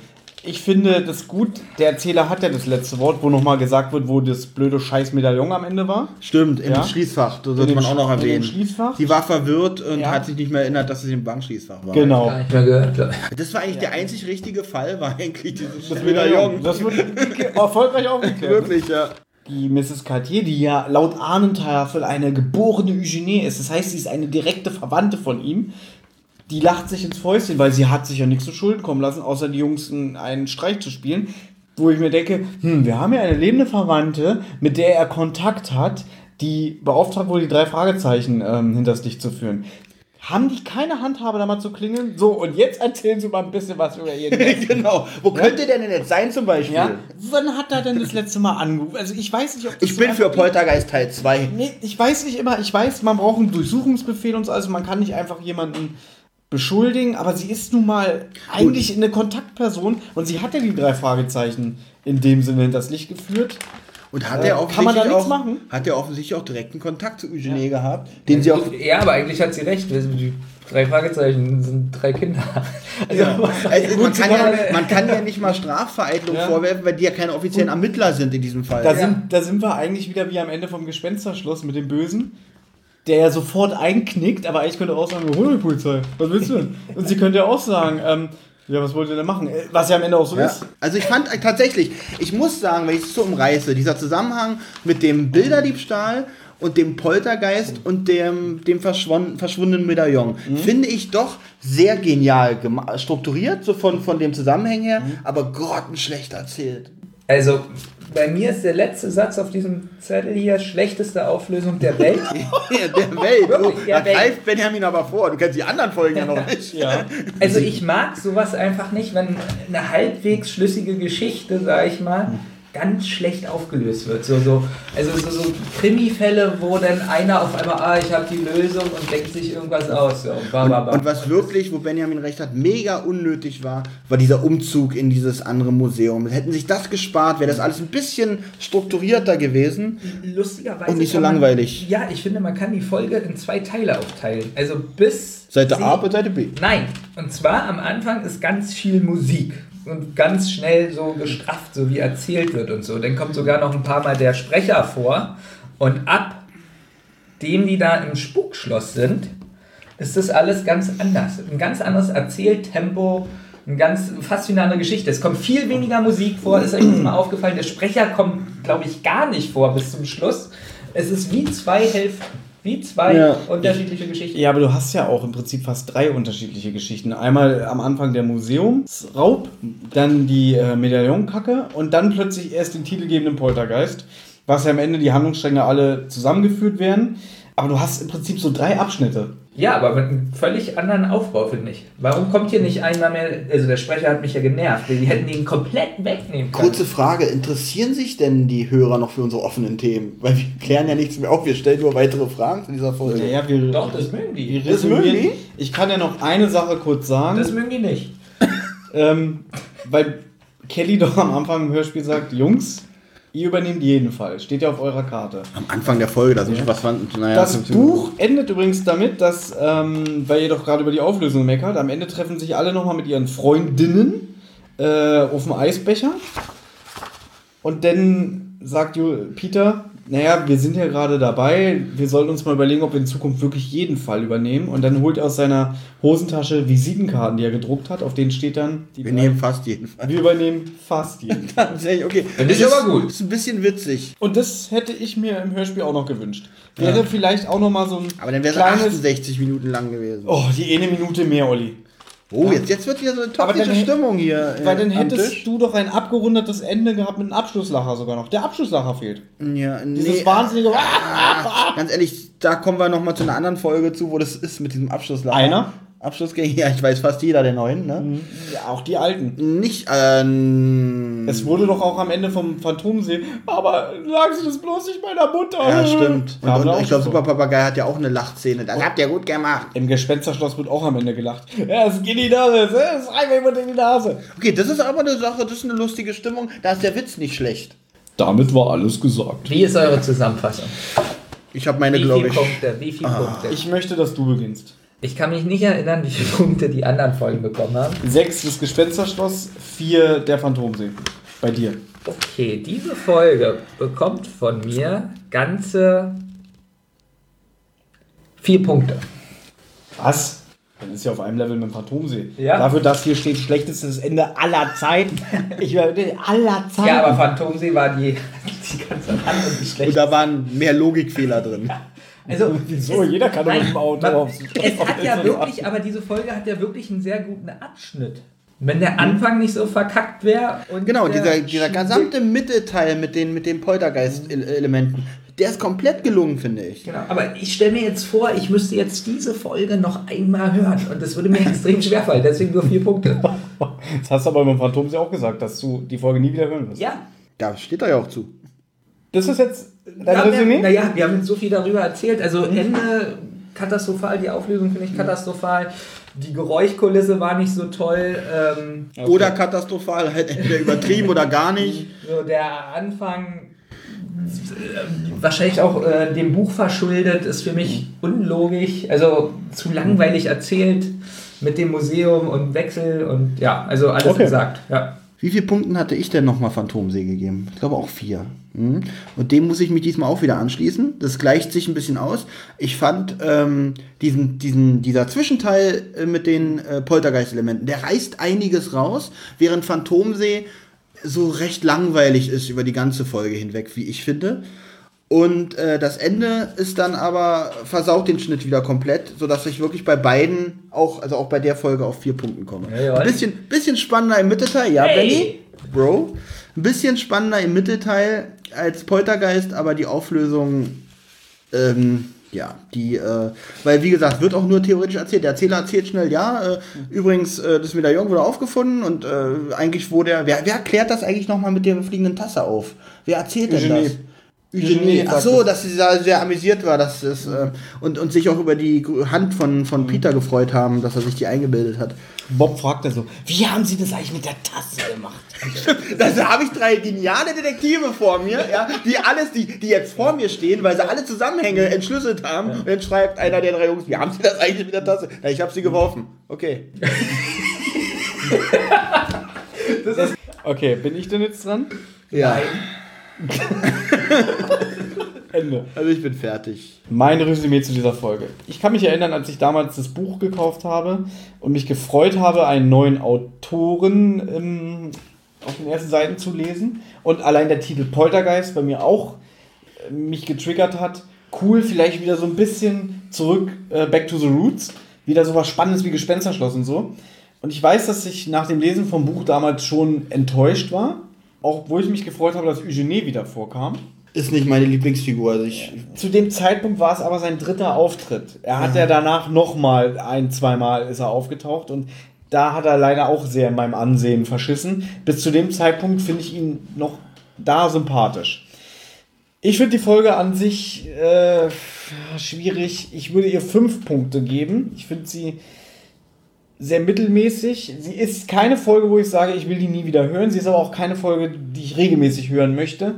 Dafür ist sie mir dann doch zu belanglos, zu schlecht umgesetzt und auch was so ähm, die Umsetzung von Geräusch und Musik angeht, mir geht dieses Wabern auf den Sack, mir geht diese Techno-Musik auf den Sack, mir geht diese toxische Atmosphäre, die wir jetzt schon öfter angesprochen haben, auf den Sack, mir geht dieses Verschachtelte auf die Nerven, halt, es geht um Bankraub, nein, es geht um, ähm, um, um, um Gemälderaub, Entschuldigung, nein, es geht um einen scheiß Medaillon, äh, nee, jetzt geht es doch um einen Poltergeist, das ist mir alles ein bisschen zu viel wo ich das eigentlich als ganzes Konzept am Ende gut fand. Ich fand die Folge nach dem jetzigen Hören besser als noch vor ein paar Jahren.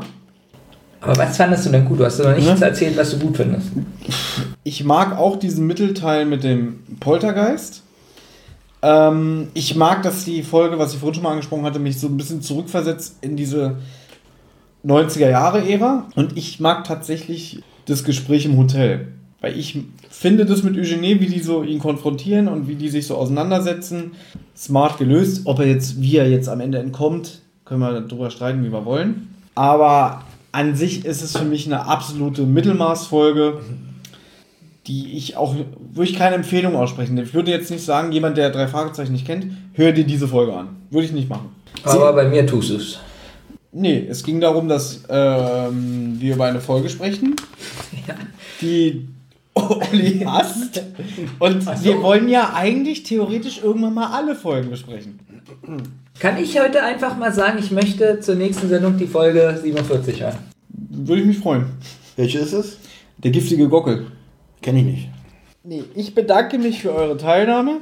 Es war heute sehr chaotisch, aber auch irgendwie sehr lustig und erfrischend. Die Folge war an sich. Wir vergessen sie jetzt wieder und ich finde keine Abschlussworte. Dann sag du noch was. Ähm, möchte ganz kurz nochmal auf die ähm, Synchronsprecherentwicklung von Justus Jonas zurückkommen. Äh, der Justus, der Ju nee, ich glaube nicht. Stimmt, da haben wir aber gar nicht drüber gesprochen. Weil ich Sprecher muss selber. ganz ehrlich sagen, äh, dieser Justus, den ich hier heute gehört habe, der hatte nichts, der hat nichts mehr mit den Justus Jonas der 70er und 80er Jahre zu tun. Hier habe ich mal einen kleinen tollpatschig, Kekse fressenden, Anit war ja Bob, aber ähm, trotzdem zu tollpatschig, zu zu, also, zu äh, extrovertiert. Eigentlich der, den Justus, den ich kenne, war so ein bisschen überlegter, ein bisschen eher, ein bisschen weniger gesagt als zu viel. Und ja, Ist er doch extrovertiert. Verstehen nein, das ist introvertiert, wenn man weniger sagt als man. Ich finde das überhaupt Ach, nicht. Ich finde, dass Justus hier näher an den ersten Nein, Stellen. nur alles weg. Du, eigentlich nee, hatte nee. Thomas ja die Verabschiedung Nee, schon ich gesagt. find, nee, aber gut, jetzt sind wir nochmal dabei. Ich finde zum Beispiel Justus hier näher an den Originalen als in noch aktuelleren Folgen. Achso, Doch, das kann er- sein. Okay, ich kenne ganz aktuelle Folgen. Er ist nicht. Also, sehr bestimmt, ja. nach dem Motto, wir machen das jetzt. Peter ich sagt wieder gut. nein. So, und er ist auch dieser, er ist ein bisschen pedantisch. Zum Beispiel sagt Peter in einer Szene, ja, unsere kriminalistischen Fähigkeiten, nein, kriminologische, das wird ja wohl mal gesagt werden dürfen. Ich finde Justus in dieser Folge realistischer als in Okay. aktuelleren Folgen. Aber er hat definitiv nichts mehr mit dem Justus zu tun aus den 70er und 80er Jahren. Das war mein Haupt, äh, mein Haupt, meine Hauptaussage in dieser Aussage. Fragen wir mal, Benjamin, wie fandest du die Entwicklung der Sprecher? Stimmt, du hast ja am schnellsten jetzt eigentlich mitgemacht. Ja. Hab keinen Unterschied feststellen können. Okay. Und damit schneiden wir. Jetzt ist vorbei. Bis zum nächsten Mal. Vielen Dank.